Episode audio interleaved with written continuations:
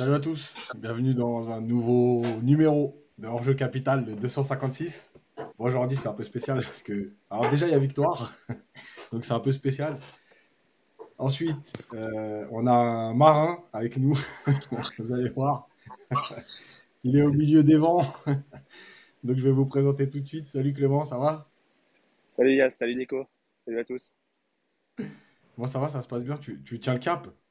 Ouais, alors j'ai fait une petite parenthèse euh, dans mes congés pour être avec vous, parce que euh, je suis pas assez fidèle en ce moment, ces derniers temps. Puis Nico m'a supplié d'être là parce que je lui manquais. Donc euh, j'ai fait un effort. Désolé pour les conditions, si c'est compliqué parfois, mais on va essayer d'être d'être à la hauteur de l'événement. je vais présenter le deuxième qui va nous accompagner aujourd'hui, parce qu'on a encore des absents. Donc c'est Nico. Salut Nico. Salut Yas, salut à tous. Salut à François Gabard qui est avec nous, ça fait plaisir. Et puis bah du coup, euh, je suis en galère parce que j'ai vu ça il y a 5 minutes que c'était un spécial Vendée Globe, donc euh, j'ai révisé tout à fond. Je dirais peut-être des bêtises, donc je m'excuse à l'avance. Hein. Ok, bah de toute façon, on va saluer tous les gens du chat qui vont. il y en a un qui nous salue de la Martinique, il fait 26 degrés apparemment. Euh, Clément, en tout cas, il n'est pas arrivé en Martinique encore. ah, enfoiré.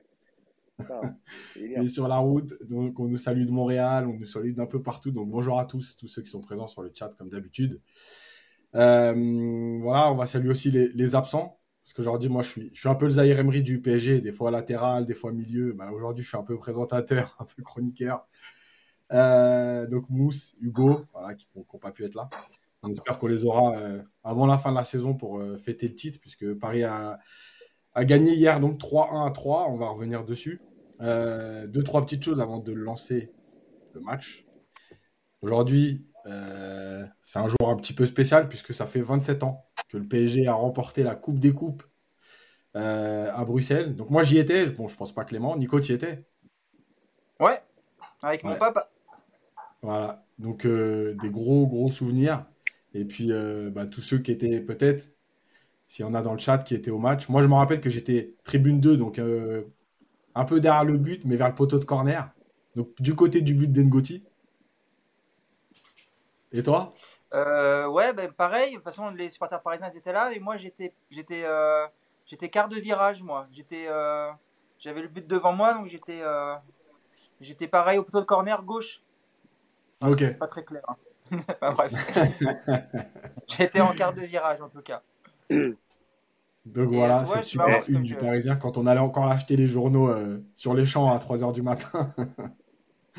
T'allais dire quelque chose, Nico Ouais, j'étais déjà avec des Qataris à l'époque parce que dans ma tribune, au coup d'envoi, on était debout et on s'était fait engueuler, on avait dû s'asseoir. Donc tu vois, on était déjà là. là comme quoi, c'est pas nouveau alors. non, non, ils étaient déjà là et tout. Euh, c'était énorme. Bon, on est quand même resté debout. Hein. Ouais, Clément? Ouais, je disais d'ailleurs, euh, si je dis pas de bêtises, on, doit doubler la mise l'an suivant contre Barcelone. Ouais. Et dans une, dans, une, dans une finale encore meilleure que celle de 96. Ouais, clairement. Euh, en, termes de, de, qualité de jeu et tout. Et, et on se fait avoir par un penalty de Ronaldo. Euh, terrible. Ouais, ouais, sur une percée, et puis, et puis c'est tout. Et franchement, Paris avait eu beaucoup, beaucoup d'occasions, et notamment en deuxième mi-temps par Leonardo. enfin bref, la deuxième, en tout cas, cette finale était. Ouais, locaux.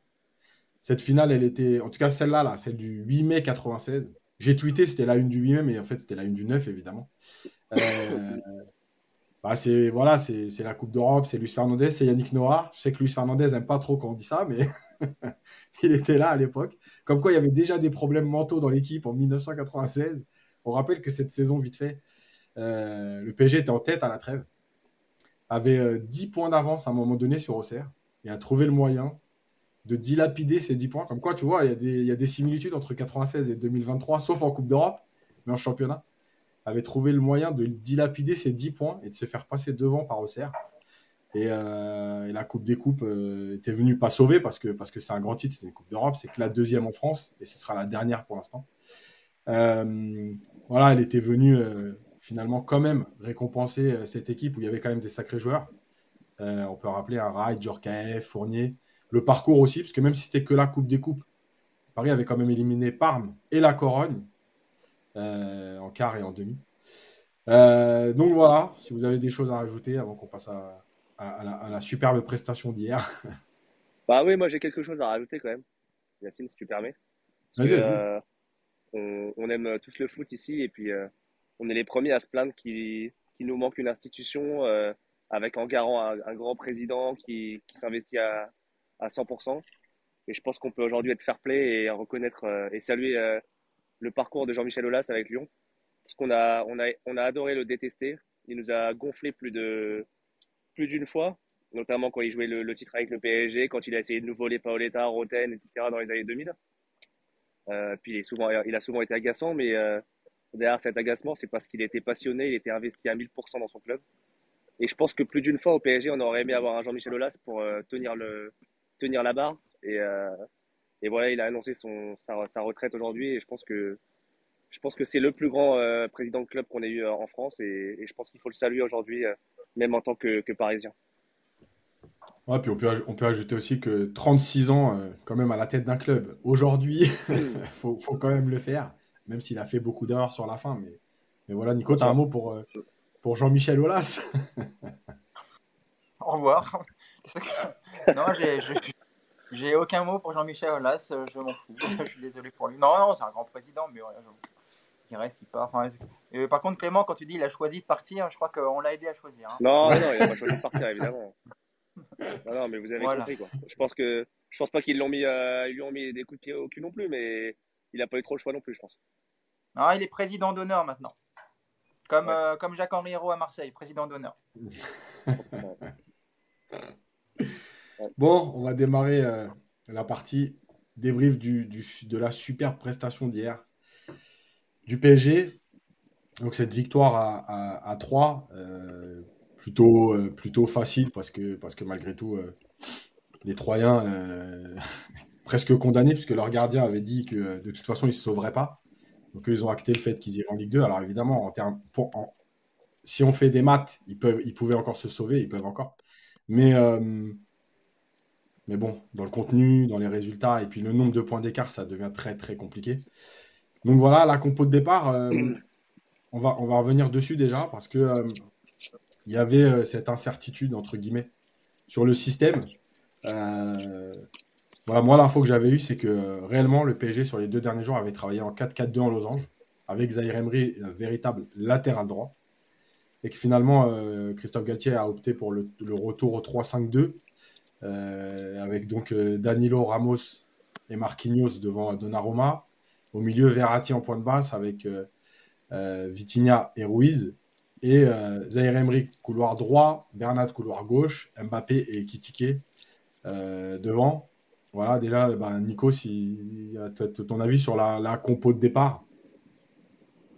Bon, écoute, elle était, euh, elle était pas mal.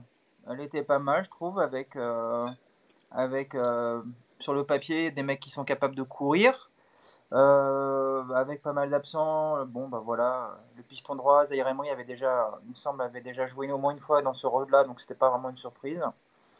Et après, écoute, euh, moi je, préfère que cette équipe joue à 3 parce que c'est euh, c'est quand même à 3 derrière, parce que c'est quand même dans ce système-là où il y a eu le plus de repères et, et le plus de certitudes. Et on a vu contre l'Orient que le passage à 4, c'était pas franchement une grande réussite. Donc revenir à 3, c'était plutôt une bonne chose. Et puis et puis par rapport aux, joueurs présents et euh, par rapport aux blessures, il n'y avait pas vraiment de, grosses surprises sur la compo. Et toi, Clément? Ah, Il y avait une autre option, c'était de, comme tu l'as dit, mettre une défense à 4, euh, mettre une charnière Danilo Ramos, Marquinhos à droite comme il avait fini euh, le match d'avant, et décaler Zaire en milieu. bon, il n'a pas, il pas opté. Ça aurait aussi été une bonne option, je pense, parce que mine de rien, c'est pas Zaire ça reste un milieu. Alors, il a, il a fait le taf hier en, piston droit, mais, euh, mais ce n'est pas, pas son poste de prédilection, euh, notamment défensivement. Je pense qu'il n'a pas, les, pas les codes, il n'a pas les repères. Euh, après, hier, on ne l'a pas trop vu, évidemment, parce que le, la, la, dimension. Mais je pense que ah bah. c'est pas viable. C'est pas mais contre des équipes plus, plus compétentes, parce que Zaire Emery, ça reste un milieu, et voilà, il n'a pas à jouer à ce poste-là. Enfin voilà, c'est vraiment pour dépanner. Après, sur le reste, euh, il n'y avait pas trop de choix parce que si on regarde un peu le, les joueurs à disposition, c'est très limité. Le seul qui aurait pu jouer, c'est Carlos Soler. Il aurait pu le mettre soit à la place de Ruiz, soit à la place de Kitike. Je pense qu'il a fait le bon choix en ne le mettant pas tout, pas tout court. et puis, voilà, non, non. après, je pense qu'on va rebondir sur le match, mais sur la compo, à part ce petit doute sur le système, je pense qu'il n'y avait pas grand-chose à, redire. Moi, sur la compo, en fait, c'est. Alors, déjà, j'avais des infos comme quoi ils avaient travaillé à 4, donc c'était. Pour moi, ils étaient partis là-dessus. Je pense qu'à 3, de toute façon, c'était mieux parce que, quitte à avoir euh, Zahir Emery dans le couloir, euh, bah, qu'il soit protégé par une défense à 3, je trouvais que c'était un peu plus cohérent. Euh, et, évidemment, devant, j'ai eu peur qu'il nous rajoute Solaire, un autre milieu, etc., et qui n'utilise pas Ikitike. Bon, finalement, il est parti avec Ikitike. Je pense que c'était de toute façon le plus cohérent. maintenant, c'est vrai qu'on va passer au match et euh, sur la première mi-temps, moi, j'ai trouvé que euh, Paris avait plutôt bien démarré. Alors, comme le dirait Nico, quand il y en a qu'un qui court pas, ça va mieux. Quand il y a des joueurs qui courent, ça va mieux. Euh, effectivement, je ne sais pas ce que vous avez pensé, mais sur le, on va dire déjà les premières 25 minutes, les 25 premières minutes, on, a vu une équipe qui au moins voulait récupérer le ballon plus vite et plus haut. Nico. Ouais, c'est ça. C'était un bloc haut, c'était c'était un pressing euh, intéressant de la part de tout le monde. Euh, c'était un contre-pressing vraiment très, très, très efficace en plus. Alors bon, encore une fois, tout ce qu'on va dire aujourd'hui, on va relativiser par rapport à la, à la valeur de l'opposition, mais euh, on va dire Après, que. On a, joué Angers, on a joué Angers, c'était pas mieux non plus. C'était pas mieux contre Angers. Non, mais voilà, il y avait. c'était pas un match monstrueux en termes d'intensité et de vitesse, mais en tout cas, c'était un match et au moins une première mi-temps intéressante en termes de cohérence, en termes de, en termes de volonté d'aller euh, d'avancer, d'aller jouer haut, d'aller récupérer le ballon. Donc c'était c'était pas mal franchement cette première période et même d'ailleurs le match en général. C'était euh, on a quand même retrouvé des comportements un petit peu plus conquérants. Euh. voilà, c'était c'était pas non plus le match de l'année évidemment, mais en tout cas dans, dans la volonté de de, montrer quelque chose d'autre. Ils étaient, ils étaient tous présents. J'ai aimé le comportement des milieux, j'ai aimé le comportement des défenseurs qui ont joué très très haut. Euh, les attaquants ont fait le taf aussi en récupération, en pressing. Donc euh, non, c'était c'était beaucoup mieux. On a quand même senti que c'était une équipe qui s'était bien fait taper sur les doigts et il y avait quand même cette volonté de rectifier un petit peu le tir, au moins dans, dans l'état d'esprit. Et c'était plutôt pas mal quand même malgré tout. Avant de te lancer, Clément, juste par rapport aux commentaires. Il y a beaucoup de commentaires sur Verratti, notamment sur Zahir Emery. On va venir après, au fur et à mesure, sur, euh, quand on fera les focus. Donc c'est pour ça, là, on est plus sur le débrief général du match. Ouais, Clément, toi, t'en as pensé quoi de cette première mi-temps? Ouais, je suis d'accord avec Nico sur le. On a, senti que. On a senti qu'il s'était fait taper sur, les doigts et euh, dans l'état d'esprit, il y avait une forme de. Il y a, une dimension revancharde, je trouve, euh, dans les attitudes, dans les courses, dans, la, volonté de récupérer très vite le ballon. Après, ça a été vachement facilité. Euh, on l'a tous vu d'entrée. Le schéma de, de 3, c'était assez, euh, assez dingue. En fait, dès la, dixième seconde, ils se sont mis, ils ont mis une ligne de 5 et une ligne de 4. Non, mais c'était, je crois que j'ai pas vu ça encore, à ce point-là, contre le PSG cette saison, je l'avais pas encore vu. Donc, j'ai une amie qui est supportrice de l'Estac, elle m'a dit, tu verras, ce sera hyper facile pour vous. Et je lui avais dit, franchement, vu notre niveau, je suis pas sûr. Bah, franchement, elle a raison parce que direct, ils ont mis 10 joueurs derrière et ils étaient inoffensifs, quoi. Donc. Euh... Ah. il a heurté une baleine, je crois. Ouais. On avait mis tout le monde, euh, tout le monde derrière. Donc, euh, donc voilà. Après, euh, sur le, oui, effectivement, dans les attitudes, c'était plus positif. dans la récupération du ballon, c'était plus positif. Mais je ne vais pas tirer de leçon sur ce match-là parce que vraiment, je pense que c'est l'adversaire le, plus faible qu'on ait eu. Et en deuxième mi-temps, euh, il y a eu des moments, c'était vraiment des séquences d'entraînement. Quoi. Genre dans les, dans les échanges de passes au PSG, ça se voyait qu'il n'y avait pas de pressing, il n'y avait pas d'adversité. C'était vraiment, euh, j'avais l'impression de voir un taureau à l'échauffement au parc avant les rencontres. Ouais, c'est vrai. Après, après, on a quand même subi euh, deux, trois occasions. A quand même Donnarumma qui fait un arrêt juste avant la mi-temps pour ah, éviter le partout. Comme quoi, et notamment dans la profondeur, on a quand même été gêné deux, trois fois, malheureusement. mais moi, je trouve que c'était. en fait, Évidemment, Paris n'a pas fait un grand match. Évidemment que 3, euh, voilà. On a vu d'autres matchs cette saison où c'était compliqué. Euh, oui, il n'y a pas eu une intensité folle, mais je trouve que juste avoir un peu de cohérence, euh, des joueurs qui respectent leur rôle, mais surtout, en fait, une équipe qui, qui jouait euh, en fonction de ce qui se passait sur le terrain. Moi, je trouve que c'est ça qui a sauté aux yeux parce que, euh, évidemment, je n'étais pas au stade, donc je n'ai pas pu faire de photos. Mais déjà, rien que le fait d'avoir des joueurs de couloir qui restaient dans leur couloir euh, et pas cette recherche permanente de rentrer vite à l'intérieur avec cette densité, etc. Parce que finalement, 3, c'est aussi ce qu'ils attendaient. Même s'ils sont résignés, etc., s'ils avaient pu accrocher le PSG, pour eux, c'était du bonus. Donc, je pense surtout que c'est le respect du jeu, entre guillemets. On va y venir sur certains joueurs après, mais le respect du jeu, moi, qui m'a plu. Alors évidemment, ça manque encore d'intensité. Et puis, comme tu dis, on va pas tirer de leçons parce que de toute façon, il n'y a plus de leçons à tirer à quatre journées de la fin. Aujourd'hui, il faut prendre les points, euh, essayer de ne pas être ridicule, entre guillemets, euh, comme face à Lorient. Et puis, et puis c'est tout, quoi.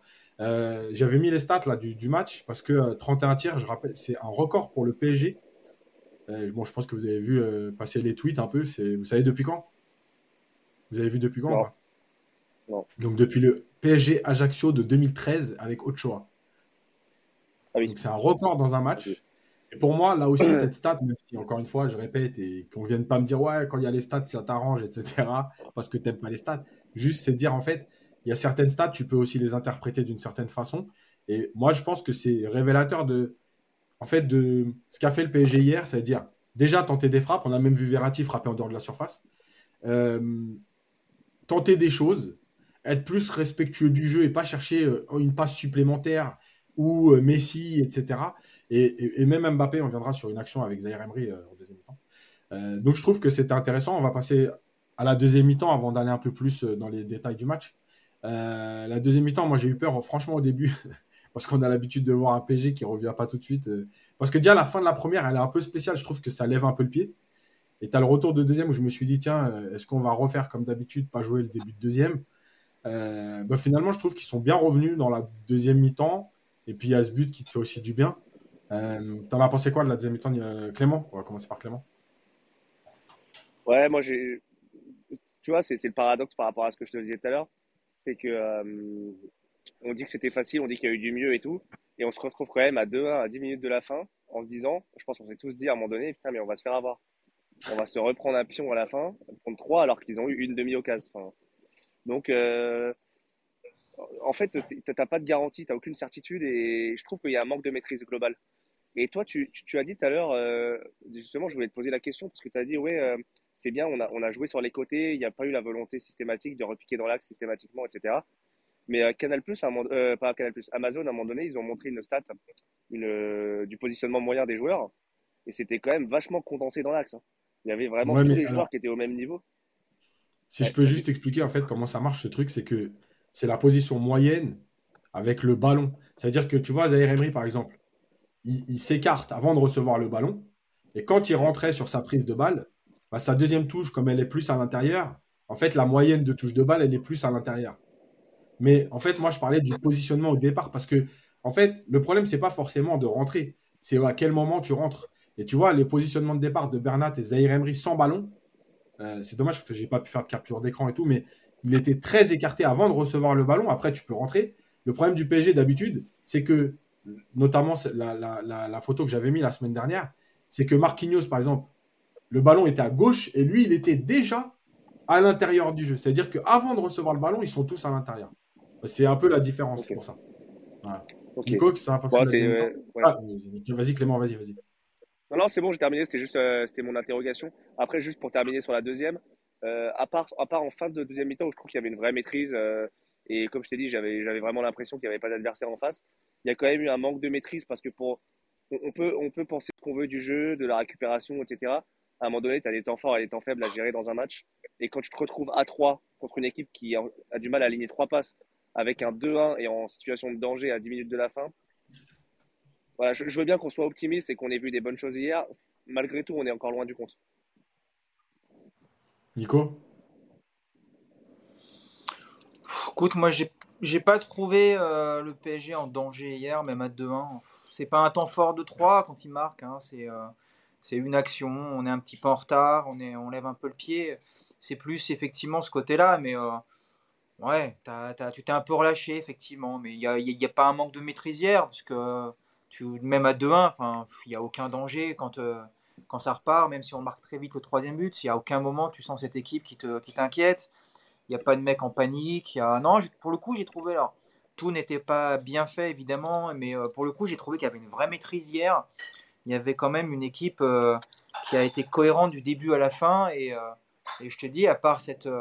effectivement, il y a eu la fin de première mi-temps avec deux, deux temps chauds, enfin deux actions pour trois si on peut parler d'action, parce que le c'est une ouverture en profondeur trop longue, donc toi, c'est pas non plus des actions ça, mais en gros, Donnarumma, voilà, il fait l'arrêt en première mi-temps, et puis euh, en deuxième mi-temps, il y a ce but, parce que tout le monde est un petit peu arrêté, mais sinon, j'ai pas, pas le sentiment, pour le coup, hier, on est manqué de maîtrise ou de, ou de lucidité, ou tout ce que tu veux. C'était même, euh, j'ai même envie de dire, ça fait longtemps que j'ai pas trouvé un, que j'avais pas vu un PSG aussi. Euh, aussi cohérent, enfin du moins sur, sur un niveau assez similaire du début à la fin. Quoi. Il n'y a pas eu justement de, de grands, de grands moments de vide total où il se passait plus rien, où ça avançait plus, où tu sentais qu'ils étaient partis. Donc euh, non, non, moi j'ai pas été, euh, j'ai pas été inquiet euh, plus que ça en tout cas. Donc je vous ai remis la stat là des, des, tiers, donc le record depuis, enfin le record depuis depuis Ajaccio. Je voulais qu'on revienne sur moi sur l'attitude surtout parce que en dehors du jeu, etc. je trouve qu'hier il y a eu une attitude globale qui était plus intéressante dans les courses, dans les choix de jeu. On reviendra après sur les focus, donc on ne rentre pas dans les, les détails. Euh, dans le positionnement, mais malgré tout, tu vois, euh, j'ai parlé encore une fois de ce qu'avait préparé, enfin, de ce qui s'était passé à l'entraînement avec notamment le 4-4 dans Losange. Et on a vu, par exemple, en milieu de première mi-temps, Vitigny avoir une discussion avec Galtier sur ce qu'il devait faire. Euh, il ne savait pas s'il devait être plus haut, s'il devait être plus bas. Galtier lui demandait d'être plus bas. Bref, ça aussi, ça m'a dérangé parce que, parce que tu as eu euh, normalement une semaine de travail, même s'il y a encore eu des jours de repos. Euh, d'ailleurs, parenthèse, Messi a repris l'entraînement, on y reviendra après, parce que j'ai vu des gens qui en parlaient, on va y revenir après. Euh, je trouvais que c'était quand même dérangeant qu'après, allez, même quatre jours de travail, Vitinha ne sache pas où il devait se mettre. mais malgré tout, je trouve que dans l'attitude, on a eu plus de mouvements, plus de courses, notamment défensives. Euh, est-ce que finalement, c'est pas juste ce qu'on attend, Nico, de, du PSG dans les petits matchs C'est-à-dire, on les attend pas. Alors, on les attend plus mettre des cartons et faire euh, du spectacle, mais au moins juste ça, c'est-à-dire courir, défendre, récupérer le ballon rapidement, euh, en fait, faire un match de foot, quoi. ouais, puis surtout, comme tu le dis, on n'attend pas que le PSG soit à 100% d'intensité à chaque rencontre. Euh, voilà, il n'y a aucune équipe qui est comme ça. Euh, par contre, hier, euh, voilà, pour moi, c'est la copie minimale hier qu'on devrait voir toute la saison sur les petits matchs comme ça. C'est-à-dire que tu es largement de l'adversaire, tu ouvres le score rapidement, derrière, tu as une maîtrise totale du ballon. Bon, il y a encore quelques petites choses à régler, mais d'une manière générale, à aucun moment, les Troyens ont cru que c'était possible de faire un exploit. Euh, et, ça, c'est une bonne chose. Après, sur le comportement général de l'équipe, même si on doit attendre encore, parce qu'on n'a pas abordé le, cas Messi, mais évidemment que l'absence d'un mec euh, sur le terrain qui ne court pas, ça fait une vraie différence. Euh, moi, on peut, m'expliquer tout ce qu'on veut, et je pense que Clément s'en chargera bien en tant que représentant officiel de la, de la Peña Messi en France. Mais voilà, moi je suis désolé, mais le football, quand tu as 11 mecs qui sont dans le même état d'esprit collectif et qui, et qui font tous les mêmes efforts, bah, comme par hasard hier. Et c'est dommage que ce soit que trois parce qu'on nous dit effectivement l'opposition fait que. Mais n'empêche que dans les comportements et dans la cohérence collective, bah, quand tu as 11 mecs qui jouent et pas 9 ou 10, bah ouais, c'est un peu plus cohérent et c'est un peu plus efficace aussi. Donc, euh, donc en tout cas, au niveau de l'état d'esprit et de ce qu'on a vu collectivement, moi j'ai trouvé ça vraiment. Par rapport au bouilli qu'on a vu ces, derniers, ces dernières semaines, c'était euh, c'était exceptionnel ce qu'on a vu hier. Quoi. Franchement, euh, on a, on a, monté trois niveaux d'un coup et euh, c'était un peu inattendu. moi, j'ai devant ma télé, il y a des fois j'avais du mal à respirer tellement j'étais bluffé. Donc, non, non, c'est bien. C'était mieux. Juste, Clément, avant de te lancer, je réponds. En fait, il y a quelqu'un qui demande, malgré une semaine de travail, est-ce que c'est Thierry Negy est-ce que c'est normal que est-ce que le coach peut interpeller un joueur pour qu'il s'adapte au jeu? Non, mais bien sûr, le problème c'était pas ça.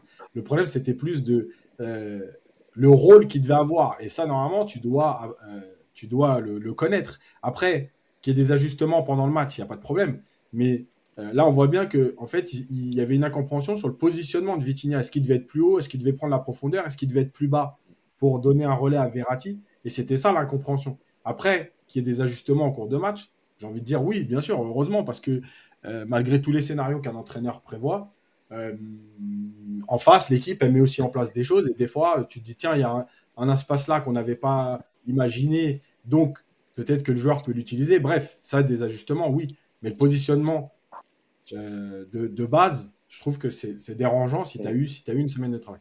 Euh, Clément, sur l'attitude générale. Ouais. Bah déjà, petite parenthèse sur Vitinha, mais ce qui s'est passé hier, c'est l'histoire de sa saison presque. Euh, il a été trimballé à à plusieurs fois de manière différente. Et je suis sûr que ce joueur-là, qui est beaucoup critiqué, avec un coach beaucoup plus cohérent et meilleur tout simplement, il peut, il peut hausser de 2-3 niveaux. Je le pense vraiment et je, quand, on critique Vitinha ces dernières semaines, euh, voilà, ça fait un bout de temps que j'ai envie de dire ça. Donc, euh, donc voilà. D'ailleurs, tu vois, juste pour aller dans ton sens, euh, Galtier, quand on l'entend sur le banc, il lui dit d'être plus haut. non, il lui dit d'être plus bas. Et en conf de presse, enfin en conf de presse, avec Thierry Henry après sur le, à la fin, la, après match, il dit, je lui demande de prendre la profondeur. Donc tu vois, déjà, il y a une incohérence dans ce que demande Galtier. C'est-à-dire qu'on l'entend lui dire mets-toi plus bas aux côtés de Verratti.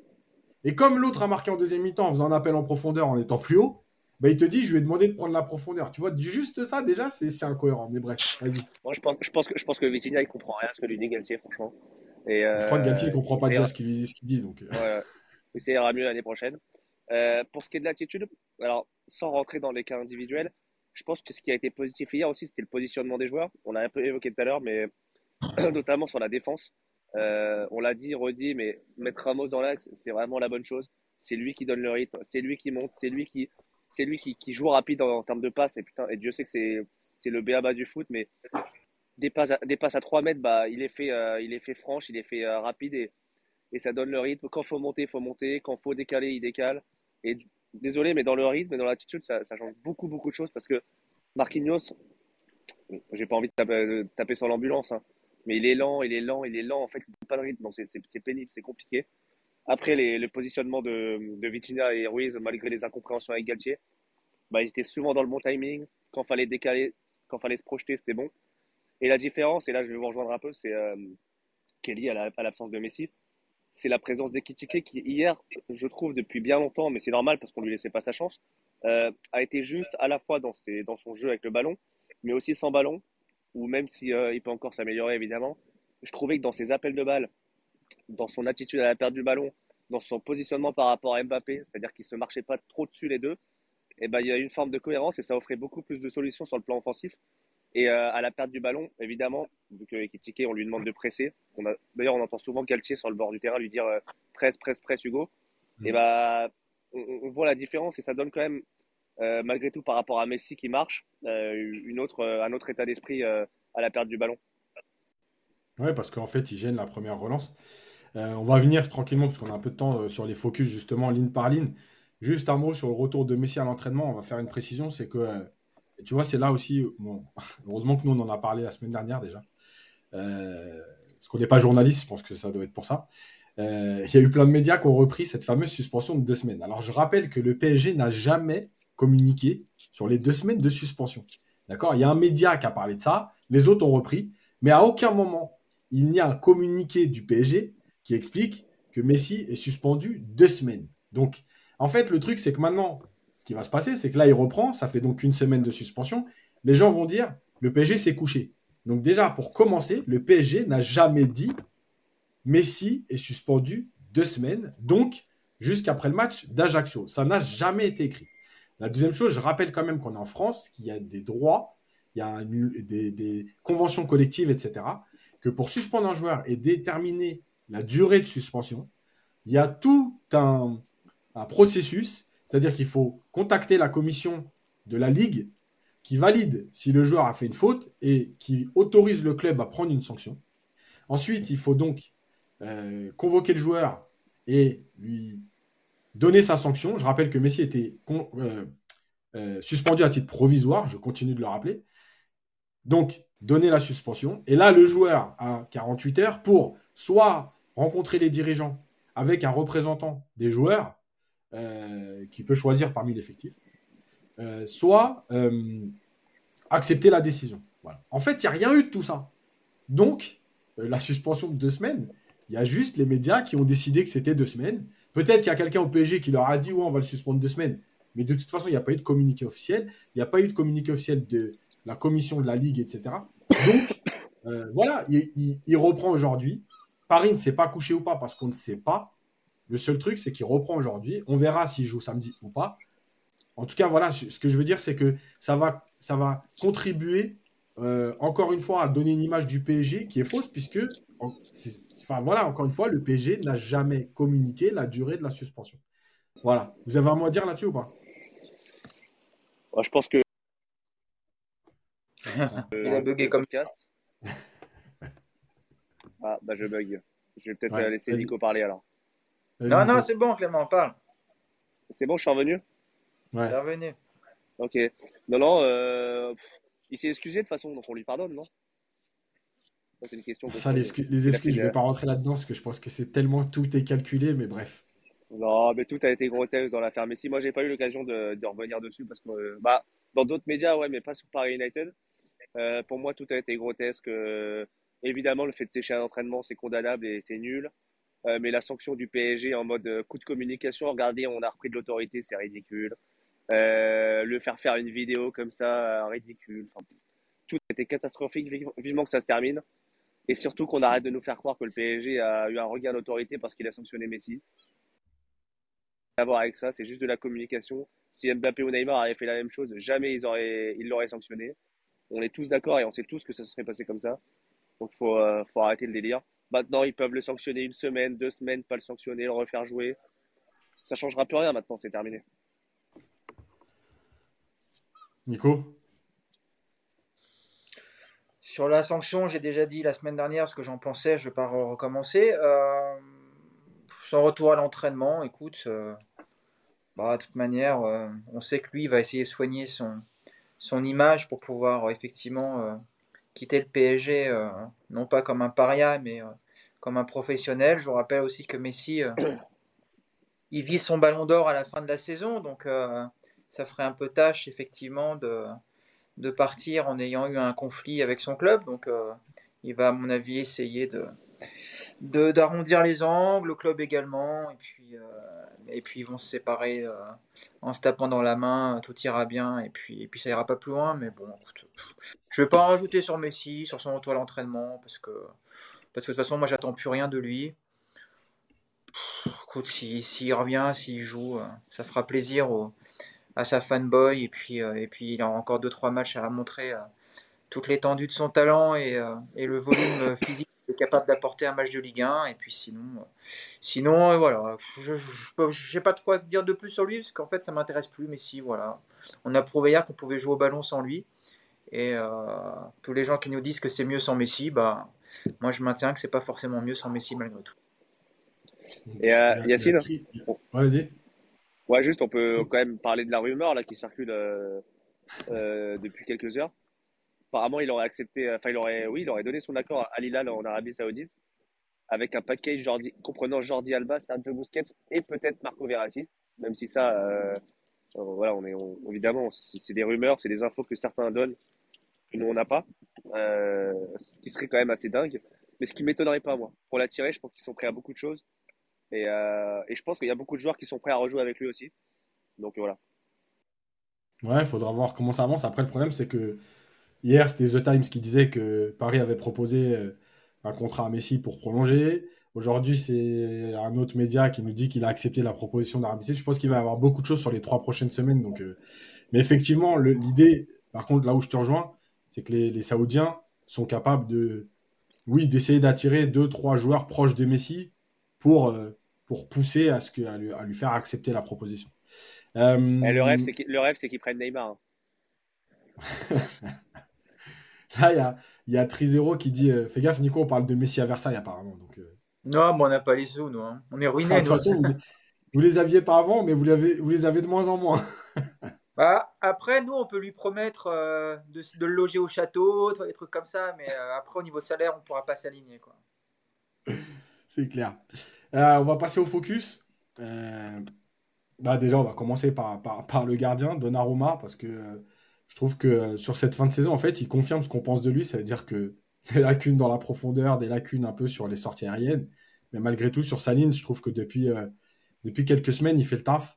Et hier, euh, même s'il n'a pas beaucoup d'arrêt à faire, notamment sur, en fin de première mi-temps, même si Paris a dominé, celui en fin de première période, bah, il permet quand même de ne pas rentrer à la mi-temps avec un match nul. Euh, dans le contexte actuel, on ne sait jamais ce que ça peut donner euh, dans la tête des Parisiens. Donc voilà le, match de Donnarumma, Clément. Pas grand chose à dire, Arias. Pas grand chose à dire. Bah, rien de nouveau. Rien de nouveau. lecture du jeu compliquée. sur le but encaissé. il n'est pas tout blanc. Il n'est pas tout noir non plus, mais il n'est pas tout blanc. Euh, solide sur sa ligne, tu l'as dit, mais ça on le sait. C'est un gardien qui est plus à l'aise, je pense, quand, euh, quand le PSG joue bloc bas. Euh, parce qu'il a, il s'exonère entre guillemets de, de, balles en profondeur qu'il a du mal à gérer. Vraiment rien de nouveau. Franchement, rien de nouveau. J'ai rien appris sur Donnarumma hier. De toute façon, à la rigueur, la question qui va se poser, c'est comment va, va être géré le retour de Navas moi, je, je vois pas. Je sais qu'il y a beaucoup de gens qui rêvent qu'on réinstalle euh, Keller Navas en titulaire au profit de Donnarumma, etc. Il faut, dire à ces gens que ce sera pas possible, que ça n'arrivera pas. Et euh, à moins d'un cataclysme d'un entraîneur qui arrive et qui dit je ne veux pas de Donnarumma, je, je pense que je pense qu'il y aura vraiment rien de nouveau à ce niveau-là. Il faudra voir sa marge de progression avec un nouvel entraîneur, peut-être un nouvel entraîneur des gardiens. Mais euh, mais là là on n'a pas appris grand-chose sur lui hier. Et toi, Nico, est-ce que ça te fait le même effet, Nico, quand euh, on lui fait une passe en retrait et qu'il y a quelques joueurs pas loin, tu te dis, oh là, qu'est-ce qui se passe? Je, le trouve moins, euh, je trouve moins dangereux avec les pieds en ce moment. Là. Je trouve qu'il prend moins de risques. Mais c'est moins dire, en fait, il, il fait pas les deux trois touches qu'il faisait avant. Ouais, non, non, il est plus. Euh, donc, non, non, il me fait moins peur. Par contre, ouais, hier, c'est comme tu dis, c'est le résumé parfait de ses qualités. Sur sa ligne, c'est un gardien qui est impressionnant. Son arrêt en fin de première mi-temps, franchement, il est est exceptionnel et euh, très important. Et après, euh, bah, dans la profondeur, il, fait une bonne sortie aussi en fin de première mi-temps. Pour le coup, il, il, sort bien dans les pieds de l'attaquant troyen. C'est vraiment une belle sortie. Par contre, sa sortie sur, sur le but, euh, c'est rigolo. on dirait moi quand je joue avec mes potes le dimanche matin et que je suis obligé d'aller au goal. C'est, je sais pas, ouais, je sais pas. de temps en temps, on a l'impression qu'il y a deux fils qui se touchent et il se dit bon, faut que j'y aille, mais en fait, faudrait pas qu'il y aille du tout. En C'est vrai qu'il y, a des gardiens, ils sortent jamais, hein, et c'est mieux à l'arrivée. Hein. Au moins, euh, tu sais que les, les, défenseurs, ils savent qu'ils doivent absolument jouer tous les duels et qu'ils n'ont aucun gardien qui va venir les aider. Et des fois, c'est pas plus mal, quoi. Donc, bah, écoute, c'est comme ça. Après, le retour de. Je suis pas d'accord avec toi, Clément, sur le retour de, Navas, parce que moi, je, je veux croire à un club qui va fonctionner euh, autour d'un entraîneur fort avec des décisions fortes.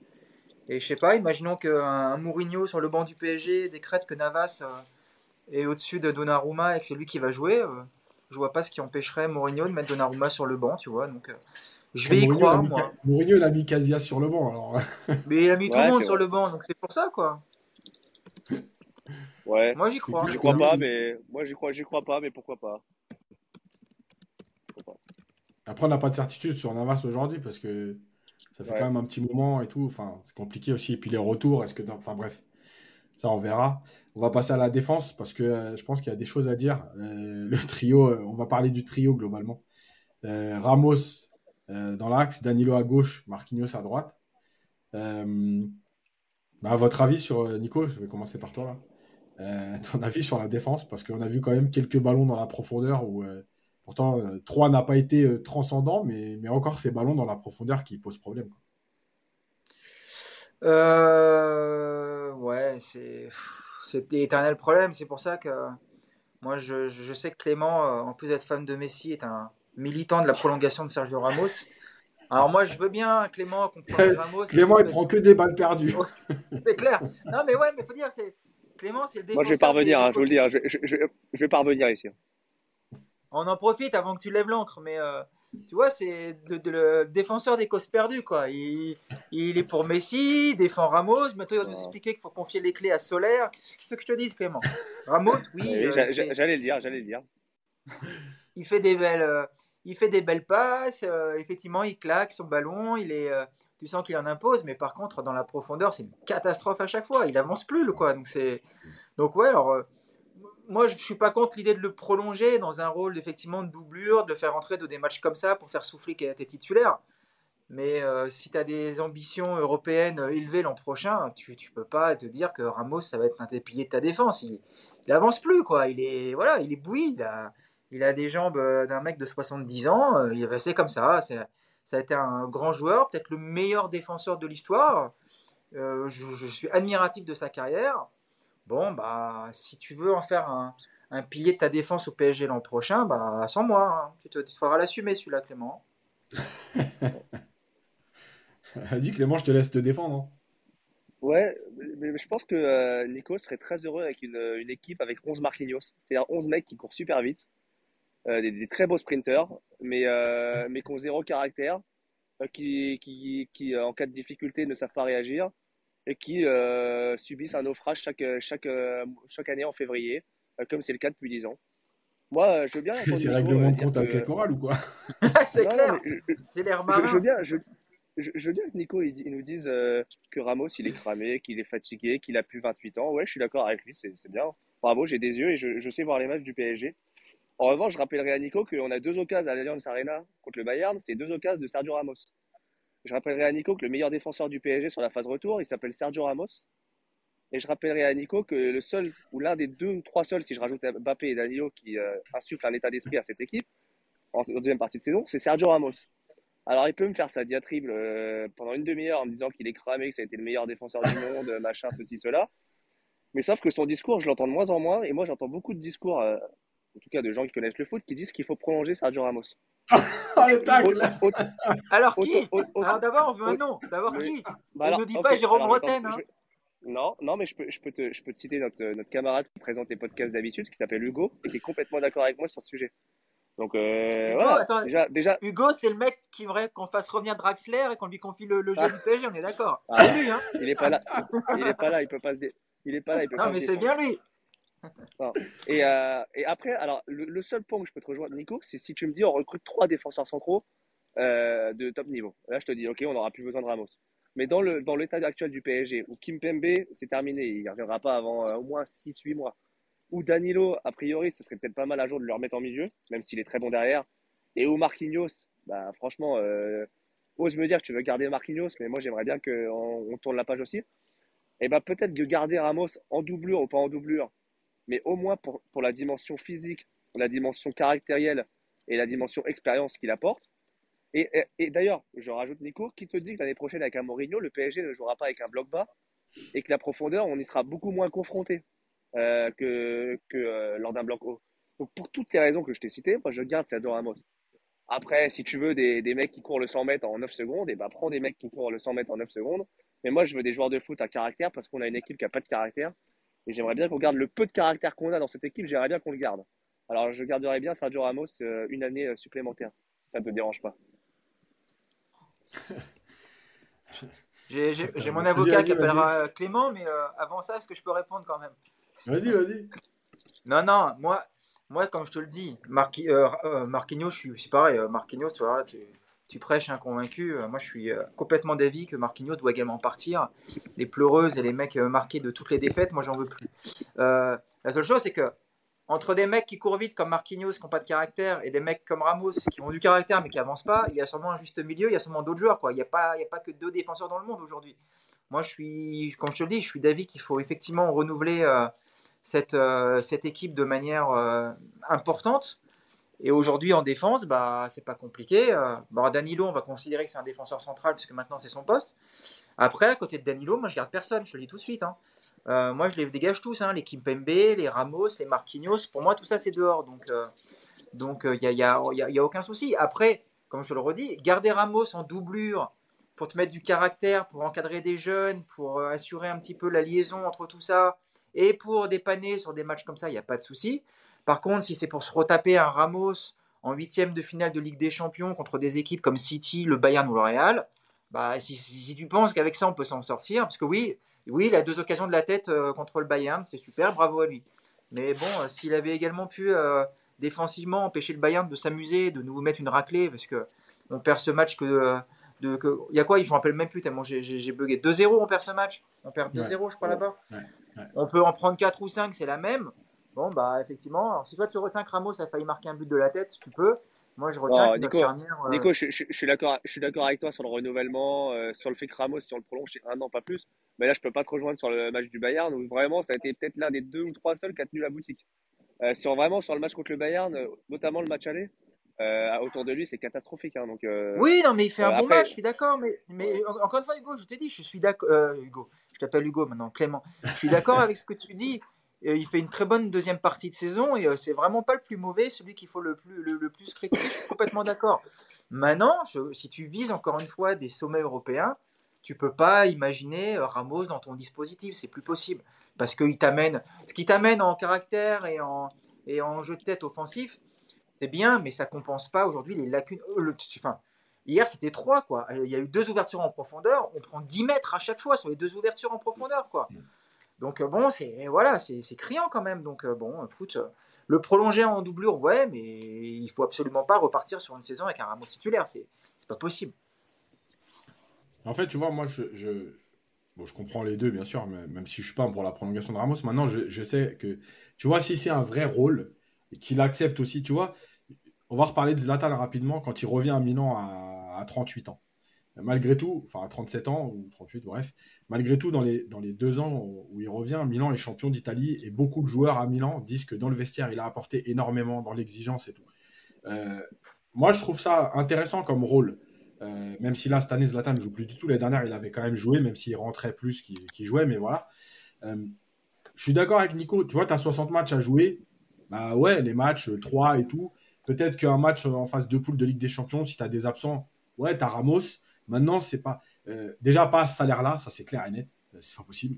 Euh, tu peux pas être, tu peux pas être animateur, enfin, gérer le vestiaire pour 12 millions d'euros par an, c'est pas possible.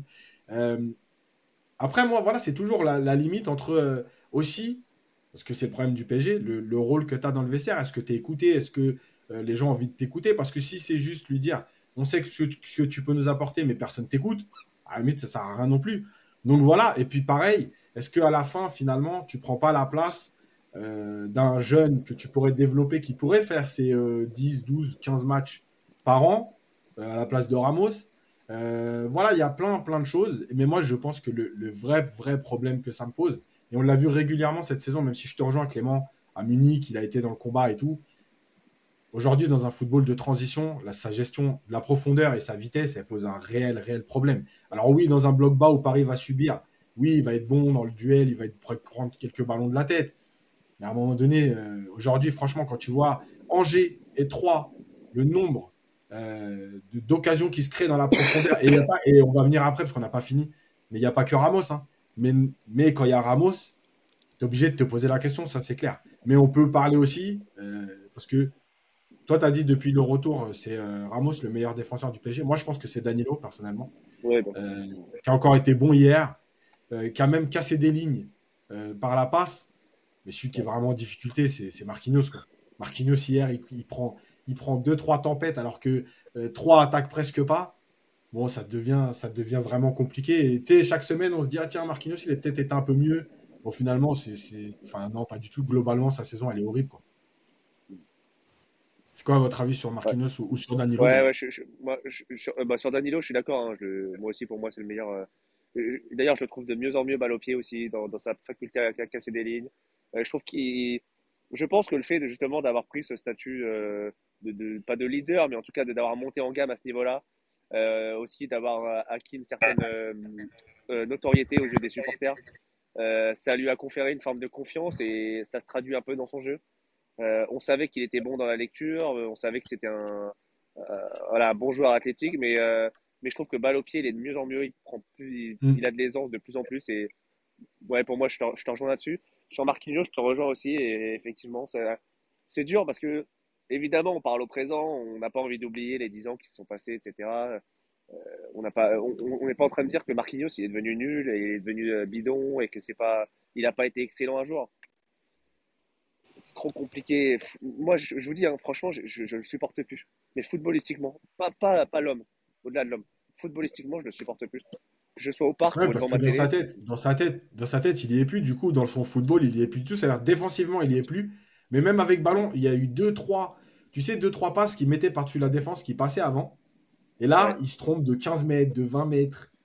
C'est pas possible. Non, puis on a l'impression que c'est une âme en peine en fait. Il se traîne, il, est là, il essaye de faire le taf. En plus, je pense que lui, pour le coup, l'arrivée de Ramos, ça l'a pas du tout aidé. Genre, il a un mec, un leader qui est arrivé à côté de lui, qui lui a presque volé son brassard sans lui voler. Enfin, c'est, c'est, lui, ça je pense que ce mec-là, il n'a pas du tout besoin d'être chahuté. Hein. Et, euh, et, là, il l'a été par un, par un mec qui arrive, qui a du caractère, qui a du charisme. Et en plus, en même temps, il est pas bon. En même temps, le PSG continue de perdre en Ligue des Champions. Donc forcément, les critiques, elles se cristallisent sur le capitaine. Parce qu'avant, elles se cristallisaient sur Thiago Silva, mais Thiago Silva, il est plus là. Donc maintenant, c'est Marquinhos qui prend tout. Et, euh, et, voilà, et puis, ouais, il donne pas de rythme, il est lent. Euh, franchement, lui, vraiment, pour le coup, alors Messi a beaucoup cristallisé la, haine des supporters et tout, mais pour moi, ça Marquinhos, il, vraiment, il symbolise la lenteur et la, parfois la médiocrité du jeu du PSG. Il, y a, vraiment le, le, non d'esprit revanchard, l'absence d'esprit revanchard, c'est vraiment Marquinhos qui le symbolise pour moi. Avant de te lancer, Nico, j'ai lancé un sondage sur le, sur le chat. Alors, est-ce que vous êtes pour une prolongation de Ramos? Donc oui, à 44%, non à 56%. Pour l'instant, on a 167 votes. Donc je laisse encore le, sondage deux minutes, mais, euh, mais comme quoi, c'est pas, c'est pas, tranché. quoi. Eh, vous êtes deux contre un, et je suis quand même à 44. non, mais T'arrêtes de faire ta victime un peu là? Eh, eh, S'il y, avait, y avait Hugo, je serais à 70, s'il y avait Hugo, je serais à 70 là. Je vous le dis.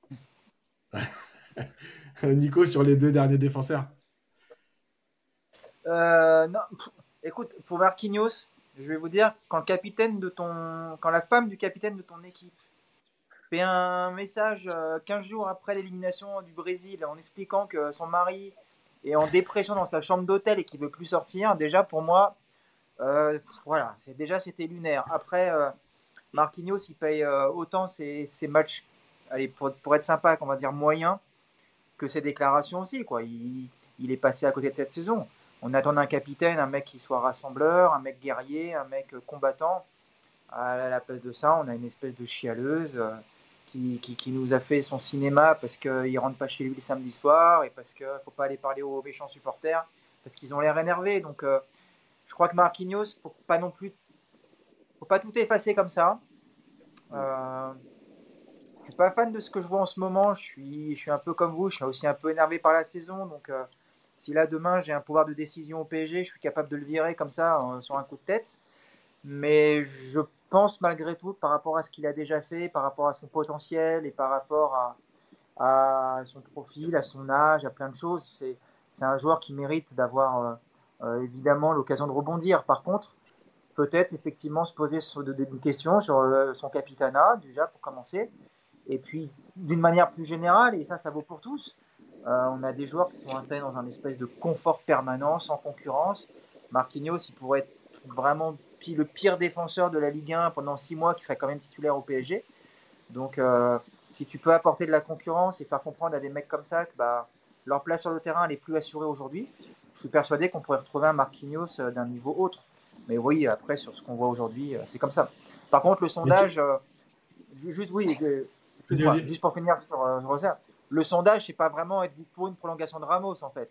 C'est êtes-vous plutôt euh, Team Nico ou Team Clément quoi. Donc c'est tout. et, là, on, approche les 60%. Là. On approche les 60%. Là. Euh, juste pour parler de ça, justement, c'était intéressant parce que j'avais vu une interview de, Nesta euh, qui parlait justement du Milan AC et qui disait à chaque, dans chaque zone du terrain, chaque saison, Milan AC, pour garder l'exigence, Berlusconi nous ramenait un gros joueur qui était là pour nous concurrencer.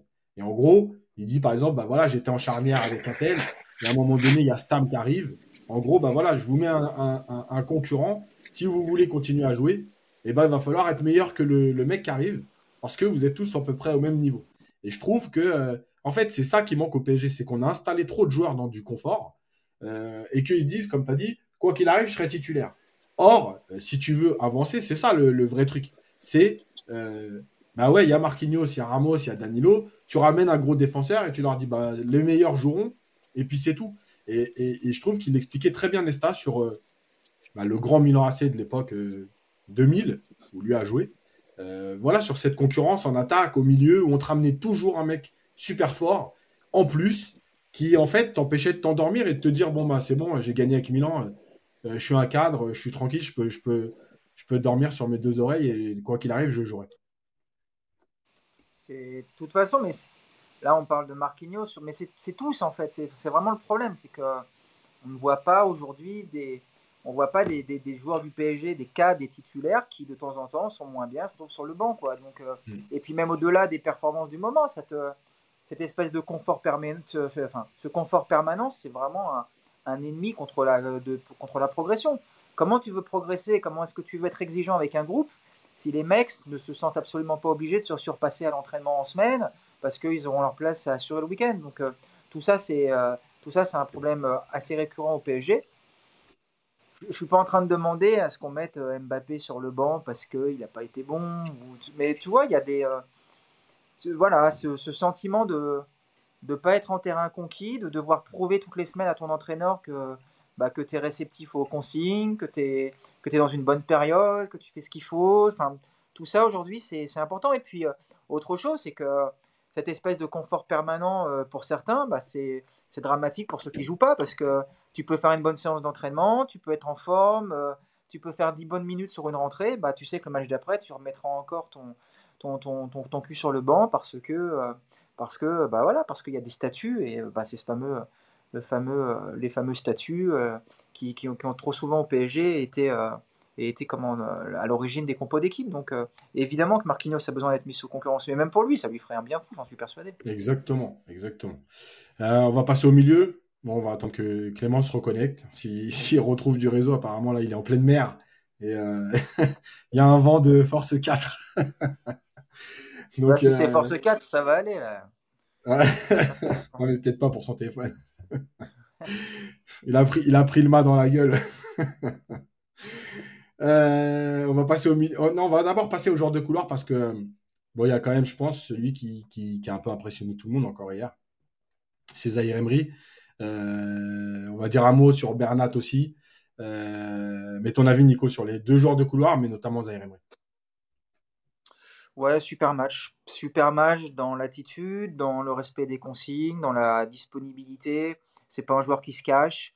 Euh, j'ai été bluffé par, euh, par ses interventions aussi défensives, parce que c'est encore une fois pas un défenseur euh, de formation et il a été très bon dans les duels. ouais, ouais, ouais. Bah oui, il, a des... il tient bien sur les cuisses, il n'y a pas de souci de ce côté-là. Et puis surtout, c'est un joueur, voilà, comme je te dis, il se cache pas. Quoi. Il, il prend des risques en un contre un il s'applique toujours à la relance, il y a toujours, euh, toujours cette volonté d'aller euh, d'aller apporter quelque chose. Et puis surtout, euh, moi ce que j'apprécie, c'est que c'est pas un joueur qui est formaté à donner toujours le ballon au même mec. Quoi. Mmh. C'est-à-dire que quand tu as Hakimi, tu sais que le ballon, il va le donner soit à Mbappé et puis par défaut à Messi. Bah, le, petit, le petit Zaire Emery, lui, il respecte le foot. quoi. C'est-à-dire qu'il y a des fois, il faut donner le ballon, des fois, il faut venir en arrière, il le fait, des fois, il faut tenter de, de provoquer, il le fait. Enfin, il, est, euh, il y a une vraie intelligence de jeu et euh, ouais, j'ai été bluffé par son match.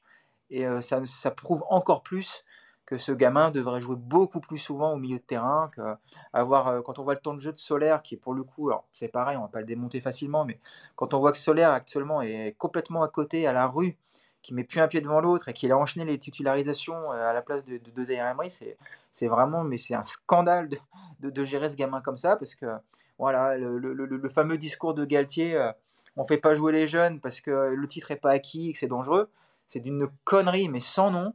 Tu fais jouer les mecs qui sont bons, tu fais jouer les mecs qui t'apportent quelque chose. Et si aujourd'hui il y a quelqu'un euh, sur Terre qui peut m'expliquer que Solaire apporte plus que Zahir Emery parce qu'il a de l'expérience ou je ne sais quoi, j'aimerais beaucoup discuter avec cette personne parce que je ne comprends pas. Avant de, avant de te lancer sur Bernat, d'ailleurs, on peut parler rapidement de. Franchement, pour moi, je suis désolé, mais même si c'est un jeune, du manque de respect de l'entrée de, Garbi. 20 euh, secondes comme ça, franchement, c'est inadmissible. de toute façon, il allait rentrer une minute, mais euh, il est rentré 20 secondes parce que le ballon a mis un peu de temps à sortir. Et euh, moi, je trouve ça inadmissible parce que là aussi, tu relances encore une fois Renato qui revient de blessure. Tu as un gamin qui est là, qui s'entraîne, qui a fait deux, trois bonnes entrées en jeu. Et finalement, lui, il rentre en 20 secondes, alors que l'autre, il est blessé à chaque fois qu'il joue. Et lui, comme il a un statut, bah, lui, il rentre tout le temps. Franchement, c'est inadmissible. Et pour revenir sur, euh, vite fait sur Zaire parce que tu as dit beaucoup de choses, euh, on se rappelle, on en avait parlé déjà à l'époque où il avait marqué contre Montpellier, où on avait dit bah tiens, il a pris ses responsabilités, il a tiré, alors qu'il n'avait pas beaucoup d'angle, mais il était rentré, il avait décidé de frapper, au lieu de chercher Mbappé en retrait. Euh, et là, on l'a vu hier sur deux actions, notamment en deuxième mi-temps, où il y a Mbappé qui est un peu seul, où il, cherche Ekitike, et il y a une autre fois, je crois, où il cherche Ruiz. voilà, moi, c'est ça que j'aime. Ça veut dire que, ok, Mbappé, il n'y a pas de problème, mais si à un moment donné, le jeu est plus intéressant moins prévisible, etc., en allant chercher Ruiz, en allant chercher Kitike, en allant chercher Vitinha, eh ben, je dois le faire. Il n'y a pas de Messi ou Mbappé. Donc, euh, moi, vraiment, ce que j'aime, et on l'avait vu déjà à, Montpellier, et je trouve qu'à chaque match, il le montre un peu, euh, comme on l'avait dit aussi dès le début sur Nuno Mendes avec Neymar. Euh, parfois, il y avait Neymar pas loin de lui, et s'il avait décidé que le jeu demandait la percussion et d'aller éliminer, bah, il se prenait pas la tête, il en avait rien à foutre, que ce soit Neymar ou pas à côté de lui. Le jeu, c'est ça, et j'y vais. Et je trouve que c'est aussi ce qui manque à certains joueurs de, de, cette équipe. Bah ouais, un peu de caractère, et puis. Mm. Après, hein, c'est pareil. Alors, là, pour le coup, euh, je pense que Zaire Emery, c'est c'est pas trop le genre à se faire euh, intimider. Mais euh, tu as des joueurs, quand ils ont Messi à côté d'eux, ça les, ça les inhibe. Mmh. Et même le milieu de terrain hier, j'ai trouvé, on, en parlera tout à l'heure, mais d'une manière générale, j'ai trouvé que tu as des joueurs qui prennent plus de responsabilités, qui, mmh. se, mmh. qui se lâchent un peu plus. Et ça peut pas être anodin avec l'absence de Messi, quoi. Et de Neymar aussi en même temps, d'ailleurs, cumulé. Mais voilà, c'est. Je sais pas si c'est s'il faut s'en féliciter parce qu'ils sont capables de, justement de prendre leurs responsabilités ou s'il faut s'inquiéter de leur manque de caractère quand d'autres sont là. Mm. Mais en tout cas, c'est vrai que Zaire Emery, lui, il a l'air au-dessus de tout ça. Mm. Et je le répète, il a 17 ans, quoi. S'il a 17 mm. ans, c'est juste bluffant. Et, euh, j'arrive toujours pas à comprendre que ce gamin-là n'ait pas, pas gagné une place de titulaire de manière euh, beaucoup plus forte cette saison parce que il y avait vraiment de quoi faire quelque chose de très bien avec lui. Alors, c'est bien aussi, on l'a pas grillé quelque part. Ça, c'est clair que quand on regardera son temps de jeu à la fin de la saison euh, et ses apparitions à base de 3 minutes, euh, c'est sûr que Galtier, il n'a pas grillé, mais il y avait quand même, je pense, moyen de prendre euh, un peu plus de, place pour lui. Et, c'est dommage qu'on ne lui ait pas un peu plus fait confiance. Mais en fait, c'est exactement ça, parce que je parlais aussi avec quelqu'un sur Twitter qui me disait Ouais, mais après, il y a des joueurs qui se crament. Mais en fait, il y a un juste milieu entre rentrer à la 89e minute et faire 90 minutes. déjà, peut-être rentrer 20-25 minutes plusieurs fois, euh, peut-être démarrer un match et sortir à la 60e. Euh, voilà, il y a un juste milieu à trouver. On n'est pas là pour dire il doit être titulaire indiscutable, faire 90 minutes sur les 12 prochains matchs. Mais juste, peut-être quand même un peu plus que rentrer à la 88e comme ça a été fait euh, sur les quatre derniers matchs où tu as l'impression que c'est vraiment genre pour casser le rythme du match, je fais rentrer, mais à la limite, il rentrerait pas, ça change rien. Donc voilà, c'est ça. Bernard, si tu même le... Ouais, juste, ouais, je, je veux parler de Bernat, mais juste des dernières fois sur Zaire donc effectivement, le, ne, pas, ne pas le griller en, en minutes de jeu, et effectivement, si tu dois le gérer intelligemment, mais même aussi en poste. Parce que hier, c'est quand même hallucinant que ce soit à lui de se retrouver piston droit, piston mm. droit d'un match comme ça. Alors, il fait un super match, il s'en sort très bien. Mais imagine que le match se passe pas bien, qu'il euh, soit responsable sur un but ou deux, que tu perdes le match. Bon, c'était pas le cas, mais imagine. Bah, à l'arrivée, tu l'as mis dans un poste à la con pour lui il va se retrouver responsable et tu vas encore le cibler, tu vas et là tu peux effectivement cramer ton mec. En plus, Galtier, te rappelle contre Reims, il en avait mis plein la gueule euh, de manière honteuse euh, à ce moment-là. Donc, euh, donc voilà, c'est de toute façon, ça a été, les jeunes ont été très mal gérés cette année. Paradoxalement, parce que lui, du coup, quand on regardera le nombre de minutes jouées, il en aura eu pas mal, mais ils ont été très très mal gérés, les jeunes. Évidemment qu'ils ont été mal gérés. Après Bernat, Bernat, je trouve qu'il fait un bon match hier. J'aime bien Bernat, donc moi, de toute façon, j'ai du mal à, à être, à être méchant avec lui. C'est un joueur que j'apprécie beaucoup. Euh, je trouve qu'il a. J'avais dit en début de saison que si on pouvait faire un, un, mix. un clone, un clone en mélangeant à la fois euh, les, qualités physiques de Nuno Mendes et l'intelligence de jeu de, Bernat, on aurait un, défenseur exceptionnel. Je trouve que voilà, Bernat aujourd'hui, bon, il, est parvenu de sa blessure et puis il manque de rythme, c'est évident. C'est un joueur qui a besoin d'enchaîner en plus et cette saison, il a quasiment jamais enchaîné. Donc ça a été une saison compliquée pour lui. Après, dans ses placements, dans sa qualité technique, euh, dans son apport offensif, dans ses déplacements, voilà, c'est un joueur qui, voilà, c'est, moi je trouve que c'est la grande classe, c'est un très bon joueur, c'est un, un mini Maxwell, je trouve, à quelque part. Mm. Euh, et, hier, je trouve qu'il fait un match, euh, voilà, il fait un match intéressant. Après, c'était un match fait pour lui, hein, pas du tout sollicité dans, dans son dos, pas du tout provoqué dans le 1 contre 1. On lui a laissé une, totale liberté dans son couloir gauche, du temps pour jouer, des joueurs qui ont combiné avec lui, on a été régulièrement le chercher. Voilà, on avait déjà vu avec Neymar hein, que ça marchait très bien côté gauche avec Bernat. Euh, ça a bien marché encore hier et je suis content pour lui. Et puis bah, j'espère qu'il va surtout pouvoir enchaîner parce que s'il se blesse, il n'y a plus d'arrière gauche. Donc de toute façon, il faut qu'il enchaîne les quatre prochains matchs. Sauf si Zaire Emery peut jouer arrière gauche. C'est ça, il mettra arrière gauche. Il n'a pas encore fait. Euh... Ah, il mettra, il mettra Ouais. Euh, juste pour finir, sur Bernat, je te rejoins complètement. on sent quand même que il est un peu plus en difficulté défensivement, mais offensivement, tu vois, dans les combinaisons avec Mbappé, notamment en première, tu sens que voilà, il manque un peu de jambes parce que, comme tu as dit, il n'a pas pu enchaîner et tout. Mais voilà, on sent que c'est un joueur quand même qui est super intelligent dans ses déplacements. C'est un joueur, voilà quoi. C'est dommage que sa deuxième blessure, elle lui a vraiment fait mal. Euh, et juste pour finir sur, euh, vas-y, vas-y. Non, tu vois, typiquement Bernat, c'est un, dossier qu'il va falloir gérer cet été. Et le nouvel entraîneur va devoir se, prononcer. Est-ce que tu gardes un Neymar en doublure? Sachant que si tu pars, euh, si tu pars Nuno Mendes sur 3 ou 6 mois, est-ce que tu peux viser haut avec, euh, avec un Bernat aujourd'hui? C'est, pas évident parce que le côté physique, vraiment, euh, et je trouve, comme tu l'as dit, sa deuxième blessure lui a fait beaucoup de mal. Voilà, est-ce qu'il va être capable de retrouver, de retrouver ce qu'il était capable de faire il y a encore deux ans? C'est pas, pas évident. toi, là, pour le coup, on parlait tout à l'heure de Ramos. je, je sais pas s'il faut prolonger un mec comme comme Bernat et le garder en doublure ou est-ce qu'il faut aller chercher quelqu'un euh, Là, il y a quelqu'un qui parle de Guerrero, par exemple, un profil un petit peu plus, euh, mm. un peu plus vite, un peu plus rapide. C'est vrai que la différence de gap physique entre un Nuno Mendes et un Bernat, si tu perds un Nuno Mendes, tu peux pas jouer de la même manière avec Bernat dans le film, parce que vraiment des qualités physiques tellement différentes. Mm. Donc, euh, d'un autre côté, tu as, deux profils très différents qui te donnent deux, deux possibilités. C'est pas évident, c'est pas évident. Ouais, c'est clair. Euh, on va passer au milieu de terrain pour avancer un peu, un peu plus vite. Euh, moi, rapidement, je voulais, revenir sur Verratti. Euh, parce qu'hier, en plus, il y a la secte qui m'est tombée dessus. Alors, j'ai appris à bloquer. Hein. J'avoue, là, je suis parti, là. Là, je suis lancé. Aujourd'hui, j'ai discuté. Je crois que dès qu'on vient me faire chier maintenant, je bloque, je discute même plus. parce qu'en fait, ils m'ont saoulé. Mais en fait, j'ai tweeté Verratti quand il n'y a pas Messi. Évidemment, la secte l'a pris pour Messi, alors que c'est évidemment un tacle envers Verratti. Parce que je l'avais dit plusieurs fois cette saison, euh, Verratti, cette année, il m'a énervé dans cette euh, propension à chercher systématiquement Messi dans tout son jeu, à ne plus respecter le jeu. Et comme par hasard, hier, Messi n'est pas là. Et comme par hasard, Verratti, il donne des passes qui font des différences. Il a refait ces fameuses passes par-dessus la défense qu'on avait presque oublié. Hier, la passe sur Vitinha, il y en a eu deux sur Mbappé, il y en a eu sur Ikitike. Euh, voilà. Il a euh, euh, donner les ballons où il fallait, c'est-à-dire que ce soit Ruiz, Vitinha, mais aussi sur les côtés. Voilà, en fait, c'est juste le Verratti qu'on a envie de voir. Euh, on va dire juste le minimum, mais, voilà, qui respecte le jeu. et je trouve qu'hier, bah ouais, encore une fois, il n'a pas été exceptionnel. C'était que 3, il n'y a pas de problème. Mais malgré tout, on peut reprendre encore une fois le match contre Angers, le match contre Lorient, le match contre qui vous voulez. Et là aussi, Verratti, c'était que des petites équipes. Il y en a certaines qui étaient presque en vacances. Et Verratti continue à chercher Messi à pas respecter le jeu. Messi n'est pas là. Et hier, il a respecté le jeu. Et je trouve que c'est, euh, encore une fois, les gens vont dire, c'est Messi le problème. Tu vois, je vais finir avec ça, je te laisserai rebondir, Nico. Mais euh, en fait, ce que les gens ne comprennent pas, c'est qu'on n'est pas en train de dire que Messi est le problème.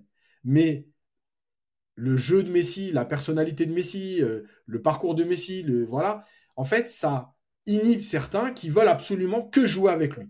Alors en plus, quand tu as un coach qui dit euh, sans arrêt, euh, faut lui donner plus de ballons, plus de ballons, plus de ballons. D'ailleurs, exactement, il y a quelqu'un qui dit, Brice euh, Dior, qui dit, comme dit Maria l'an dernier, et c'est vrai, euh, en fait, c'est pas, c'est pas Messi le problème, c'est que Messi, quand il est là, les autres joueurs sont obnubilés par lui. Et on l'a vu, c'est pour ça que je parlais tout à l'heure de la stade de 31 tirs. Je pense que Ruiz, Vitinha et Verratti, pour parler que, que de ces trois-là, n'auraient jamais pris leur responsabilité sur autant de tentatives s'il y avait eu Messi. Voilà. Et, c'est, en fait, c'est ça le problème, c'est que c'est pas une attaque envers Messi, en fait, finalement, c'est une attaque envers les autres. Mais évidemment, dès que tu dis Messi, la secte, elle a, il y a un push qui arrive et il démarre direct. Mais, mais, voilà. Nico, qu'est-ce que tu en penses? Bah, il y a quelqu'un d'ailleurs qui le dit et euh, qui me coupe un peu l'herbe sous, le pied, mais c'est exactement ça. Messi est un problème dans ce PSG-là, en fait. C'est tout simplement. Donc oui, Messi est un problème. Pas parce que c'est un très bon joueur, parce que aujourd'hui, personne ne va dire que Messi n'est pas un grand joueur. C'est peut-être le plus grand joueur de tous les temps, même si ça c'est un autre débat. Mais euh, aujourd'hui, le problème, c'est que si tu n'as pas une, équipe bâtie complètement aujourd'hui pour Messi, comme l'a été le. Barça pendant des années, comme l'est l'Argentine aujourd'hui, ça, ça, marche moins bien. Et aujourd'hui, euh, c'est ce qui s'est passé cette saison au PSG, c'est que on s'est retrouvé avec, euh, avec une, une structure d'équipe qui a fait que bah, tu avais Messi d'un côté, tu avais Neymar, tu avais Mbappé, tu avais au milieu des mecs qui savaient pas trop s'il fallait jouer sur le premier, sur le deuxième, sur le second, et, voilà le mm. flou que ça a créé. Donc ça, donc en ça, en ça, Messi a été un problème cette saison pour le PSG. Mais c'est pas de sa faute à lui, c'est de la faute du club qui, a, qui, a, mal bâti l'équipe. Voilà, tout simplement. Ensuite, et aussi à l'entraîneur, et aussi à l'entraîneur qui insiste sur le fait qu'il faut le trouver, le trouver, le trouver, comme s'il y avait que ça, quoi. Non, mais oui, quand je dis la faute du club, ça englobe les gens qui ont structuré l'effectif et les gens qui sont censés le, faire travailler. Après, on ne doit pas non plus dédouaner complètement tous les joueurs parce que ce serait trop facile de tout mettre sur, l'aura de Messi, si, je peux dire ça comme ça. Euh, on parlait de Zahir Emery qui a du caractère. Bah, moi, je pense qu'un mec comme Hakimi, euh, et on l'a déjà dit, je sais pas combien de fois ici, Hakimi, au bout du 40e appel, euh, Messi qui l'utilise en piste, en piste pour repiquer dans l'axe et aller se mettre dans les quatre défenseurs centraux, il y a un moment où tu as le droit de gueuler, même si c'est Messi. les milieux de terrain, tu vois, quand Vitinha se fait pourrir par, par un Mbappé, bah, si tu as du caractère, tu dis à Mbappé, t'es gentil bonhomme, mais moi, j'ai tenté ma chance, t'es pas content, c'est pareil, tu vois. Donc, euh, voilà, tu, tu peux pas tout mettre sur, le, sur, sur, sur ces mecs-là qui ont vampirisé le jeu pendant un an. Mais évidemment, et on l'a vu hier, que leur absence, quelque part, fait du bien aux autres, parce que ça donne plus de, liberté, ça donne moins de, moins de pression à rater une passe, parce que tu sais que si tu fais pas la bonne passe à Messi au bon moment, bah, tu vas te faire pourrir et par Messi et par Galtier mmh. derrière. Évidemment que ça inhibe des joueurs, évidemment. Donc, euh, et justement, pour rebondir euh, là-dessus, et ça c'est une info, mais je donnerai pas le nom du joueur. Euh, voilà, il y a un joueur dans le vestiaire qui a dit, mais en fait, dans des échanges, mais à un moment donné, vous ne pouvez pas lui dire certaines choses. En fait, le mec a répondu, en fait, je suis qui moi pour dire, pour, pour dire des choses à Messi? Voilà. En fait, c'est ça le, le, le, problème dont je parle. C'est en fait cette. oui, on est tous des. Enfin, ils sont tous des joueurs de foot.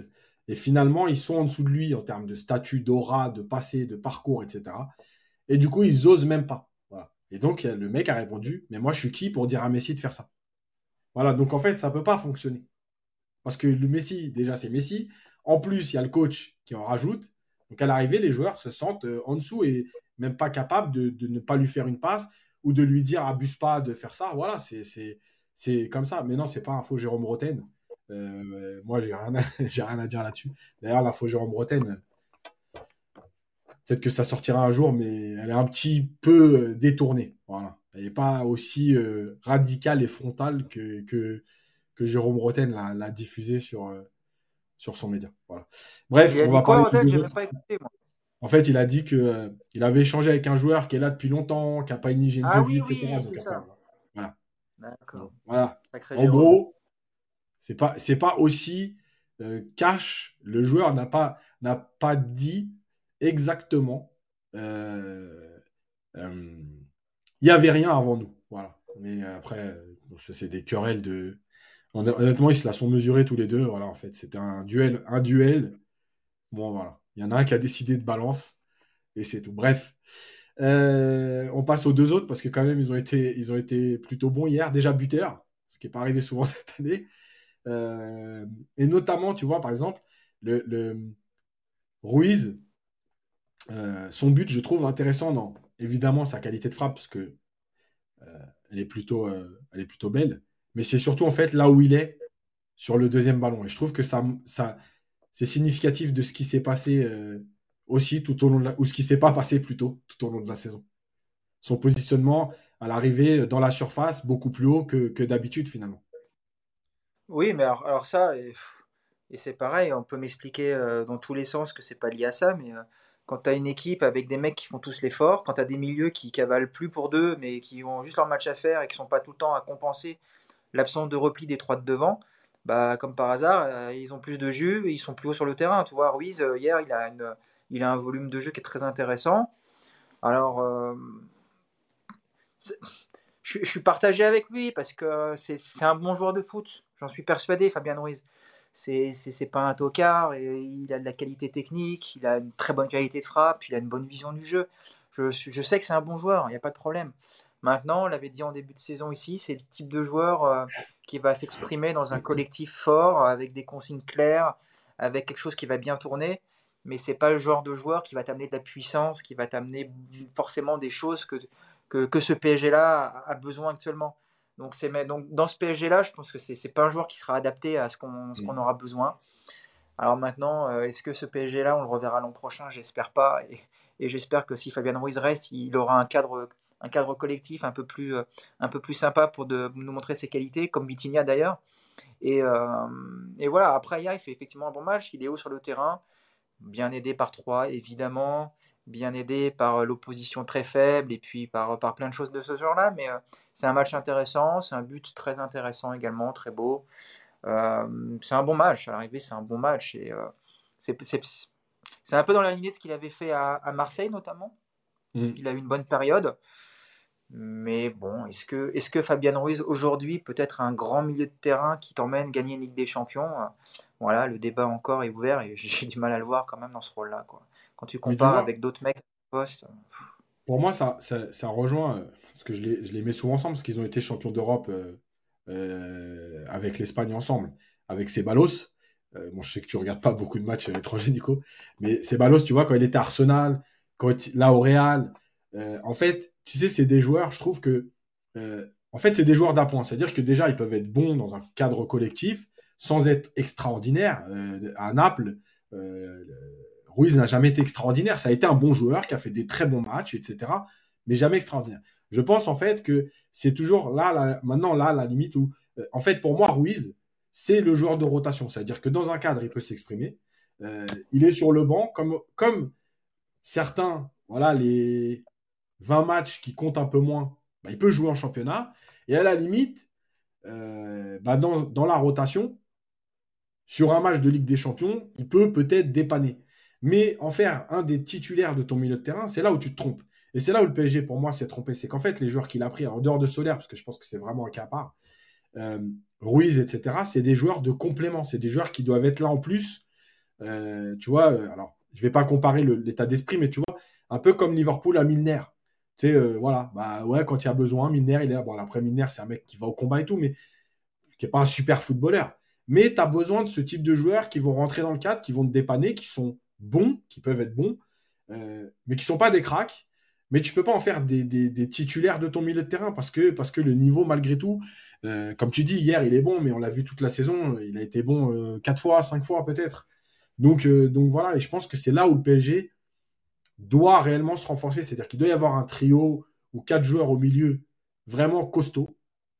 Et après, tu as ces un, deux, trois joueurs bah, qui peuvent t'apporter dans la rotation, qui peuvent t'apporter. Alors, est-ce que c'est des Titi Est-ce que c'est des Ruiz Est-ce que. Voilà, ça, c'est autre chose. Mais voilà, je pense que c'est plus le profil pour Ruiz, en fait, c'est plus le rôle qu'il doit avoir. Ça ne doit jamais être un joueur sur qui tu comptes réellement.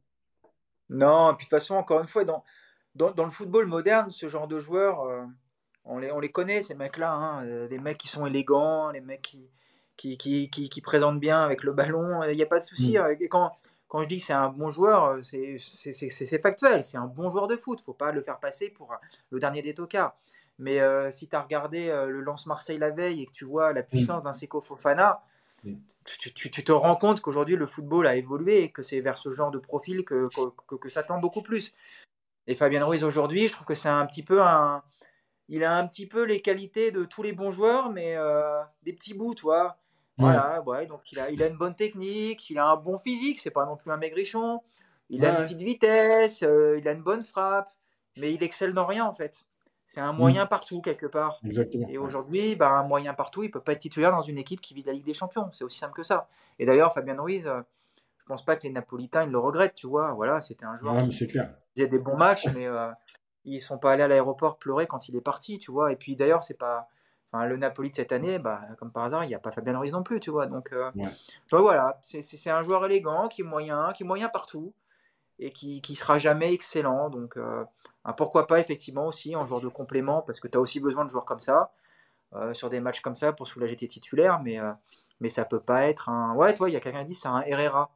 Ouais, un petit peu. Bon, c'est.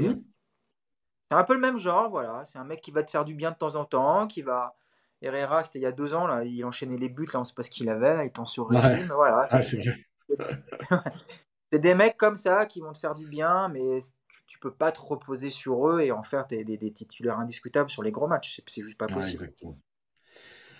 et puis on va terminer par l'attaque. Euh, Un petit mot quand même sur Vitinha. Vas-y, vas-y, vas-y. Parce que Vitinha, je, vois tellement de critiques sur ce joueur. Moi, je l'aime bien, j'ai toujours défendu ici. Euh, je comprends pas les gens qui le démontent encore. Euh, je, maintiens que ce mec-là, le jour où il va être dans un collectif qui sera un peu cohérent avec des mecs complémentaires, justement, avec des gars puissants autour de lui.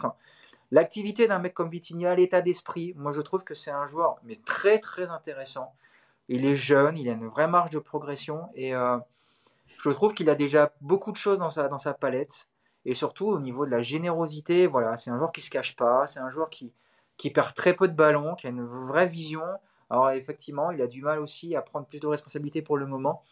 Mais euh, je, je trouve les gens extrêmement durs avec Vitinha. Et autant, autant un Rui, un Solaire, s'il part l'an prochain, je ne vais pas les regretter.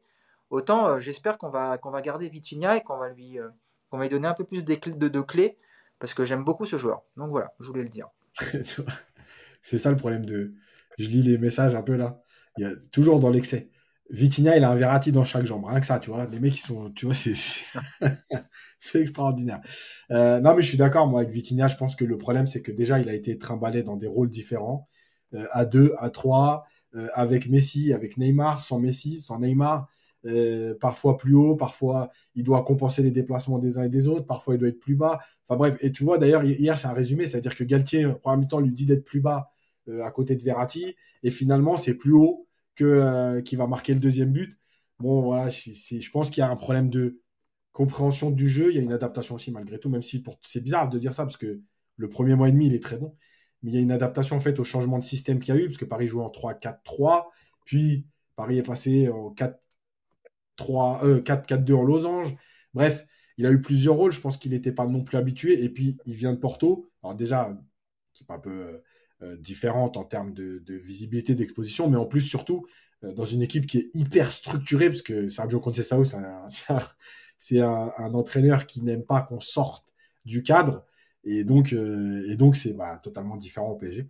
Donc moi, je te rejoins aussi. Lui, c'est vraiment le genre de joueur qui mérite une deuxième saison dans un vrai cadre, dans un rôle défini.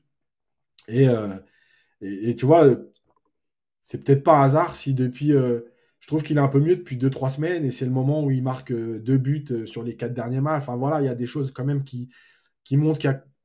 Voilà, chez ce joueur, il y a quelque chose d'intéressant. Euh, on va terminer donc avec les deux attaquants. Bon, Mbappé, moi, je ne vais pas faire long parce que bah, a marqué de la tête. Bravo à lui, il a suivi le ballon. maintenant, je le trouve. Bon, je trouve que sa deuxième partie de saison, elle n'est pas bonne. voilà, il y a beaucoup de déchets. Hier, il rate beaucoup, il beaucoup quand même d'occasions. Euh, il aurait pu finir mieux certaines. Euh, je trouve qu'il a moins de jambes. Il prend moins la profondeur. Je trouve qu'il a moins de jambes. Parce que même sur certaines prises de balles, où, euh, avant il venait vite, rapidement rentrer à l'intérieur pour essayer sa fameuse frappe là. je fais semblant d'envelopper, je frappe au premier. Je le trouve même voilà moins dynamique et tout. Alors, il avait un strap au genou, il s'était fait mal la semaine dernière voilà, il y a beaucoup de choses. Je pense que lui aussi, il arrive. Faut, faut que la saison elle se termine. Euh, parce, que, parce que je pense qu'il y a plein de choses euh, compliquées. Mais, euh, mais voilà, je vais te laisser bah, dire un mot sur Mbappé et puis enchaîner sur le match d'Ekitike. Non, tu as tout dit sur Mbappé, mais je pense que c'est un problème physique aussi, essentiellement. je trouve qu'il est. Ouais, je sais pas s'il est blessé, je sais pas si. Mais il est pas. Enfin, pour moi, il n'est pas, il est pas dans la plénitude de ses moyens physiques. je trouve qu'il a il y a une gêne, il y a quelque chose. Et puis après, il y a aussi peut-être un, un, peu de, lassitude sur cette saison qui a quand même été euh, longue, compliquée, euh, stressante. Euh, il voit ce que, même si, attention, je suis pas en train de dire qu'il a été au-dessus des autres, hein, mais il voit un petit peu ce qui s'est passé autour de lui. il voit la saison misérable du PSG. Donc je pense qu'il est dans la tête, il n'est pas non plus en, pleine, en pleine extase. Donc voilà, après, malgré tout, il marque des buts. Hier, j'ai aimé son, même si c'était pas non plus un modèle de, de pressing, euh, de comportement, tout ça. Mais voilà, j'ai quand même aimé quelques, quelques tentatives de faire des efforts, de, de voir quand il y a un mec qui court à côté de lui, d'aider, euh, de pas être isolé du, du reste de l'équipe dans le pressing. Donc ça, c'est plutôt bien. Après, il y a toujours un truc qui m'énerve chez lui, c'est qu'il gueule tout le temps, en fait. Voilà, dès, que, dès que tu lui donnes pas le ballon, il gueule plutôt que d'encourager, d'applaudir. Et c'est pareil, alors je vais, je vais recomparer avec le match de Lens, mais quand tu vois le comportement des Lensois, quand tu regardes que à chaque action, les mecs s'encouragent, un centre raté, tout le monde l'applaudit. Nous, bah, dès que tu fais un truc qui va pas dans le sens de Monsieur Mbappé, euh, il lève les bras en l'air, il se tape sur les cuisses, il tourne le dos. C'est pénible parce que Mais tu vois, Nico, ça rejoint ce qu'on disait sur le caractère des joueurs. Parce que déjà, on a des joueurs qui n'ont pas forcément de caractère. Mais effectivement, quand tu as un peu moins de caractère et que tu as affaire à, une star, entre guillemets, puisque, puisque Messi, Mbappé, Neymar sont des stars au PSG, etc., bah, le fait que le mec, tu, tu vois, tu tentes une frappe, elle est ce qu'elle est. Et que le mec, tu le vois à côté, en gros, euh, putain, vas-y, tu sais, il m'a pas vu. Bah, en fait, tu te dis quoi La prochaine fois, je l'attends pas, en fait. C'est ça. Non, mais c'est Donc, c'est pour ça que l'attitude, elle n'est pas bonne. C'est pas, un... pas une attitude de leader, en fait, tu vois. Bah, et moi, ce qui me gêne surtout, c'est que Bon, il n'a pas eu beaucoup le brassard de l'équipe de France pour l'instant, mais euh, mmh. ce qu'il a montré avec les Bleus, c'était pas du tout ça. Mmh. C'est-à-dire que peut-être qu'il se force en équipe de France, mais il y a un côté euh, je suis le capitaine, je montre l'exemple, j'encourage les autres, même s'ils ratent, je suis là pour, les, pour être dans un, dans, un bon état d'esprit. Avec le SPG, il y a un peu ce côté euh, c'est moi le patron, tout doit passer par moi, mmh. ne tentez rien parce que vous êtes des nazes et que de toute façon, il vaut mieux me donner le ballon. Donc.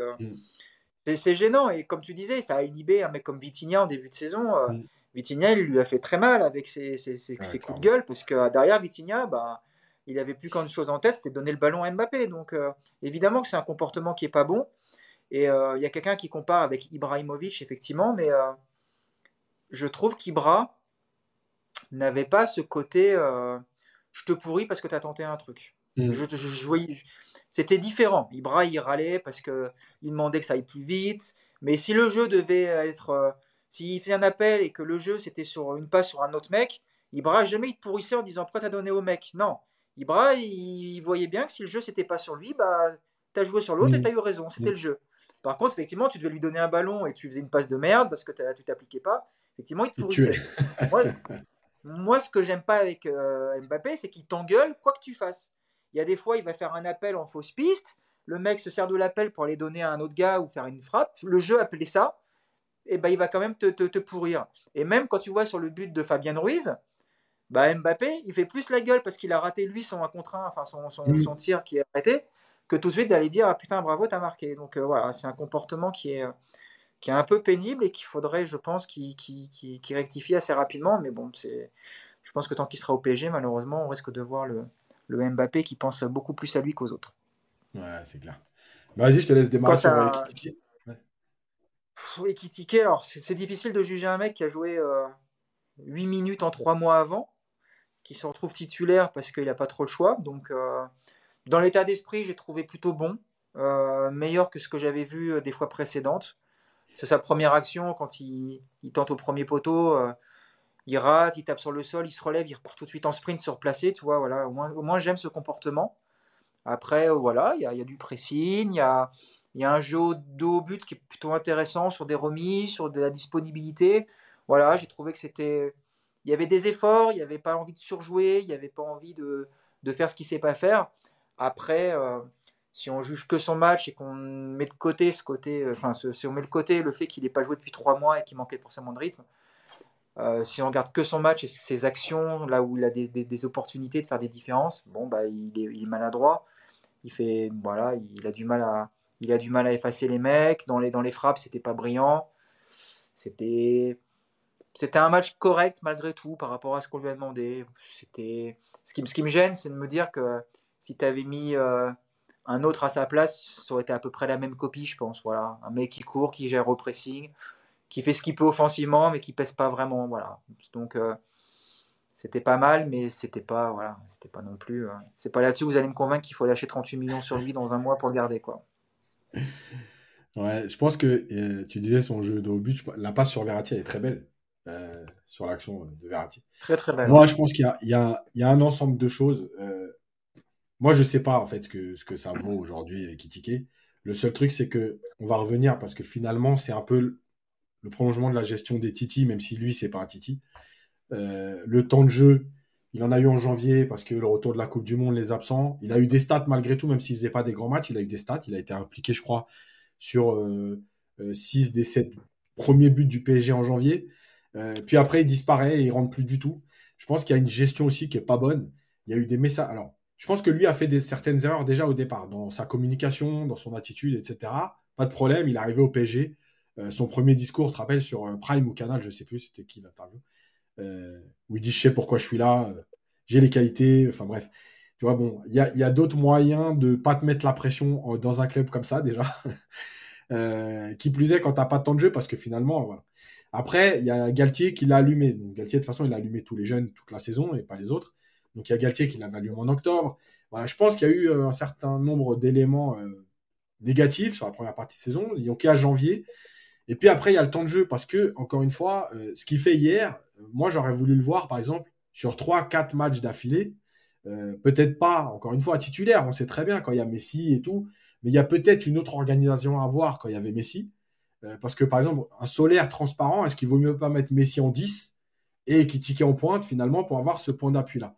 Euh, Et puis, il y a la confiance parce que malgré tout, quand tu joues, entre guillemets, ton avenir, parce que, parce que tu sais pas trop ce que le PSG veut faire de toi, sur un match, et que tu te dis, euh, voilà, ben, faut que je donne tout, faut que je monte, faut que je marque, est-ce qu'il faut que je sois bon? Est-ce qu'il faut que je cours? Est-ce qu'il faut que je marque? Est-ce qu'il faut que je sois décisif? Est-ce que... Tu vois, il y a plein de choses. Donc je pense qu'on l'a pas non plus mis euh, dans de bonnes conditions. Euh, ça rejoint, alors j'avais oublié de le dire tout à l'heure, mais ce que je disais sur Zaire Emery avant le match, sur le positionnement. Parce que, euh, comment dire, j'avais dit, couloir droit, est-ce que c'est. Voilà, il y a des gens qui m'ont dit, ah ben maintenant, qu'est-ce que tu dis après le match? En fait, toujours la même chose. J'ai Emery, il est jeune, son poste, c'est milieu de terrain. Est-ce que dans ma façon de voir l'équipe, il y a mieux à faire côté droit que Zaire Emery? Moi, je pense que oui, il y avait mieux à faire au départ. Maintenant, il a fait son match et bravo à lui. Et donc, euh, sur Ekitike, je dis la même chose. Ça veut dire que mets-le au moins dans de bonnes conditions. Quand tu le fais rentrer à, à certaines rencontres et que tu lui dis va attaquant quand on a le ballon, va défendre côté droit quand on n'a pas le ballon, soit un troisième milieu parce qu'on est, on est à 10 et que les autres défendent pas, donc un 4-3 et toi, tu vas être le. Enfin bref, à un moment donné, c'est compliqué. Voilà, j'aurais voulu voir un peu sur un enchaînement de matchs, qu'est-ce qu'il peut donner.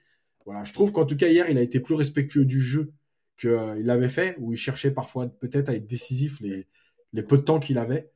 Euh, maintenant, ouais, peut-être qu'aujourd'hui, après, dans un club où il va avoir du temps de jeu, je pense que c'est peut-être le plus intéressant pour lui, euh, pour sa progression. Quelqu'un qui a dit Zaire Emery, il est plus fort, il est limite plus fort que Ekitike en pointe. bon, là, je vous laisse moi libre de vos propos. Bon, après Zaire Emery, j'ai l'impression qu'il peut être bon partout. Mais... Euh, voilà, il y avait euh, un commentaire aussi. Euh, Messi en 10 alors qu'il court pas. Bah, de toute façon, qu'il court, court pas devant, qu'il court pas en 10. J'ai envie de dire Solaire, quand il a joué 10, je suis pas persuadé qu'il ait fait beaucoup plus de kilomètres que Messi. Donc bon, tout ça, ça se discute. Moïse Ekin, on en a parlé plein de fois, mais oui, il a apporté quand il était au PSG quand tu vois sa saison à la Juve, il euh, faut aussi se poser des questions. Bref, euh, voilà, je pense qu'il y a de toute façon, c'est un résumé un peu de la saison, ça veut dire que il n'y a pas eu de collectif, il n'y a pas eu de gestion intelligente des remplaçants ou des titis. Euh, Galtier a encore parlé à la fin du match des blessures. Voilà, c'est gentil, mais en fait, quand tu regardes bien, qui était blessé hier? Kimpembe, Neymar? Voilà, et après? Enfin, Messi suspendu. Mais en fait, tu n'avais pas tant de blessés que ça. Donc, encore une fois, voilà, on s'est beaucoup cherché d'excuses. On a beaucoup tapé sur les, plus petits. Garbi, encore une fois, c'est du, du, du foutage de gueule hier quand il rentre 20 secondes. Il y en a qui ont dit il est rentré pour la prime. Euh, je suis pas persuadé parce que je crois qu'au PSG, il me semble que tous les joueurs qui sont sur la feuille de match touchent la même prime. C'était ça au départ. Donc je suis même pas persuadé qu'on soit dans euh, bon, allez, je vais te faire cadeau de la prime parce que tu es venu, rentre 20 secondes. Je suis même pas sûr de ça. Donc, euh, donc voilà, écoute, euh, je pense que maintenant, il faut se projeter sur Ajaccio samedi. Comme tu l'as dit, Nico, il y a 6 points d'écart. Avec 7 points, tu seras champion. Avec 6, il y a des chances de l'être parce que, parce que tu as un goal à verrage ou tu as 13 buts d'avant, je crois, c'est ça? Ouais, il y a plus 13 en 10 par rapport à, Lens. Donc ça voudrait dire qu'il faudrait que Lens mette 3-4 cartons sur, sur les 4 derniers matchs. Euh, pendant que le PSG gagne 1-0 à la limite. Perdre deux matchs, bon, ça commence à faire beaucoup, je trouve. Et puis Ajaccio, euh, de toute façon, même leur entraîneur a, acté le fait qu'ils étaient en Ligue 2 aussi. Bon. Je pense que, je pense que voilà, Lille va, euh, Lens va jouer Reims aussi la semaine prochaine. Donc ça, c'est pas rien. Même si Reims. Ouais, mais là, objectivement, je pense que le titre, il a été acquis cette, ce week-end. Parce que la défaite de Marseille, ça te permet de prendre un point de plus par rapport à ton premier poursuivant. Donc maintenant c'est Lens, enfin deux en l'occurrence, mais euh, on a gagné. On avait 5 points d'avance, maintenant on en a 6. Euh, c'est pas très clair ce que j'ai dit, hein, mais je me suis compris. Bref, on a 6 contre on, a 6 devant Lens. On était, on était à plus 5 et maintenant on est à plus 6, donc ça c'est vraiment une bonne chose. Et puis ouais, avec la différence de but et avec, encore une fois avec le calendrier, euh, si t'es pas champion en accueillant euh, Ajaccio relégué et Clermont qui va jouer en, en sandales au parc, bon bah là, là on, peut tous quitter la France et, et se désabonner de tous nos comptes Twitter et tout ça, parce qu'il ne faut plus jamais parler du PSG. Donc, non, non, ça y est, le titre, il, est... il, a été acquis cette semaine, je pense. Surtout quand je euh, je suis pas sûr que je suis pas sûr que Lens fasse 4 victoires. Je pense que Lens. Ouais, moi aussi, même Marseille, je pense. Enfin, même si c'était Marseille, je pense qu'ils n'auraient pas fait non plus. Euh. Donc, euh, donc non, là, c'est. Bon, en tout cas, en tout cas, c'était un bon week-end sur le point de vue comptable. On a écarté la, le risque d'avoir l'OM champion, donc déjà il y a moins de pression. Et puis, euh, et puis bah, il n'y a plus qu'à finir le travail. Bah, tu bats Ajaccio la semaine prochaine et ça y est, ce sera, ce sera fait à 99%, 99%, on va dire. Clairement. Euh, juste euh, deux, trois trucs. On va faire une fête, mon Yacine. Hein? On va aller faire une fête sur les champs quand on va être champion. Ah, on n'a plus le droit d'aller sur les hein. champs. On n'a plus le droit de fêter rien du tout de façon à Paris. Il y a quelqu'un qui demande si Ekitike, on est obligé de l'acheter. Alors, je rappelle que l'option d'achat est obligatoire si Paris finit dans les deux premiers. Donc là, avec 8 points d'avance sur l'OM qui est troisième, je pense que c'est réglé. Euh, il y avait un autre commentaire sur Mourinho. Alors, Mourinho, on peut dire un mot, mais en, gros, aujourd'hui, il y a des discussions avec des entraîneurs. Euh, mais honnêtement, on va pas, on va pas, on va pas euh, discuter à chaque fois qu'il y a une rumeur, parce que je pense que là, on va rentrer dans la période où ça va être n'importe quoi. Donc, euh, oui, Mourinho fait partie de la liste des entraîneurs que Paris aimerait. Euh, il est sous contrat avec la Roma. Voilà. Mourinho, il y a plein de conditions. Je ne pense pas qu'il accepte. Alors, de travailler avec Campos, si, mais que Campos fasse le mercato, non. Euh, donc, il y aura des garanties à lui fournir. Mourinho, il y a un autre problème, c'est que Mourinho, il aime bien arriver dans des clubs où il a le plus gros salaire. Je vous rappelle que Mourinho a toujours négocié le plus gros salaire du joueur plus un euro entre guillemets. Euh, donc, ça va pas être euh, possible. Hein? Ça va pas être possible, là, je crois. c'est ce que j'allais dire. là, là ça va être très compliqué. Euh, donc, je sais pas. donc, on va pas débattre à chaque fois. Le seul truc, moi, je vais dire juste un mot. Après, tu diras, Nico, si tu veux. On l'a déjà dit, mais on va le redire pour ceux qui n'étaient pas là, puisqu'apparemment, il y en a qui veulent notre avis. Moi, Mourinho, en termes de jeu, j'étais pas forcément pour. Maintenant, ça fait de toute façon trois ans qu'on se fait chier. Euh, est-ce qu'il y a besoin de mettre un mec avec de la poigne et qui va remettre tout ça d'aplomb? Peut-être. Je rappelle que Mourinho, quand il est revenu au Real, il a été pris pour ça aussi. Et c'est malgré tout, même s'il euh, il y a quelques évolutions tactiques, c'est sûr le Real de Mourinho que le Real de Ancelotti et Zidane euh, gagne autant de Ligue des Champions. donc, voilà, écoute, Mourinho a fait du, très bon travail dans plein de clubs. Euh, bon, il s'est aussi raté parfois, mais ça arrive. Voilà, moi, je, j'avoue, il y a deux ans, tu m'aurais dit Mourinho, j'en voulais plus. Aujourd'hui, dans l'état actuel du club, avec la vision de Mourinho, avec le caractère de Mourinho, moi, je suis, voilà, aujourd'hui, je suis plus du tout opposé euh, à Mourinho. Et honnêtement, entre Mourinho et Zidane, moi, je le dis clairement, je prends Mourinho. Mais voilà. Nico, si tu veux finir là-dessus. Merci pour l'appel décisive. euh, façon, on a, on, a essayé là tous les coachs, euh, les, jeunes, euh, les jeunes entraîneurs en devenir, euh, les mecs qui avaient des grandes idées, les Emery, les Tourelle, les Pochettino, ils se sont tous votés finalement au bout du compte parce que ce club et ce vestiaire est quasiment ingérable. J'ai envie de te dire, bah, on n'a pas encore essayé ce fameux profil de mec capable de foutre le feu à tout, le, à tout, à tout ton club. Il y en a deux, hein, c'est Mourinho et. Hein. C'est voilà, ils sont que deux. Bon, euh, écoute, Mourinho et le PSG, ça fait quelques années qu'ils se tournent autour. C'est pareil, je suis pas fan. Je pense que c'est un entraîneur qui, dans, ses, dans sa vision du football, est, a pris du retard par rapport à d'autres. Je n'irais pas dire qu'il est dépassé, parce que ce serait quand même euh, aller un peu trop loin. Mais euh, on a tellement souffert depuis Pochettino, on a tellement souffert cette saison avec, avec Galtier que j'ai envie de te dire, mettez-nous Mourinho. Au moins, même si on est nul, on va se marrer. Il va se passer des trucs, on va retrouver de la vie. Et puis c'est peut-être ce dont le PSG a finalement besoin, on n'en sait rien. Ce qui est sûr, c'est que j'aime beaucoup Thiago Motta, mais remettre Motta dans le contexte actuel, c'est vraiment pas lui rendre service à lui. On va le tuer, on va le tuer. Mais, oui. oui. on va le tuer. Ça va être la, Thiago Motta, ça va nous faire une tourelle, ça va nous faire exactement la même chose. Eh, il veut venir, euh, laissez-lui, laissez-le, laissez-le 2-3 ans. On le prendra dans 2-3 ans quand le club sera restructuré. Voilà, c'est ça, c'est ça. Mais Mourinho, ce serait, ce serait pas con parce qu'on le disait avec Conte, au moins on verra si, si ce vestiaire il est gérable hein, une fois pour toutes. On va, on, va, on, va, savoir. Mourinho, c'est à peu près la même chose. Hein, donc, euh, moi, j'ai envie de dire, bah écoute, prends Mourinho, fais ton équipe avec ce que lui te demande et non pas euh, selon ce que l'émir décide de faire dans son coin.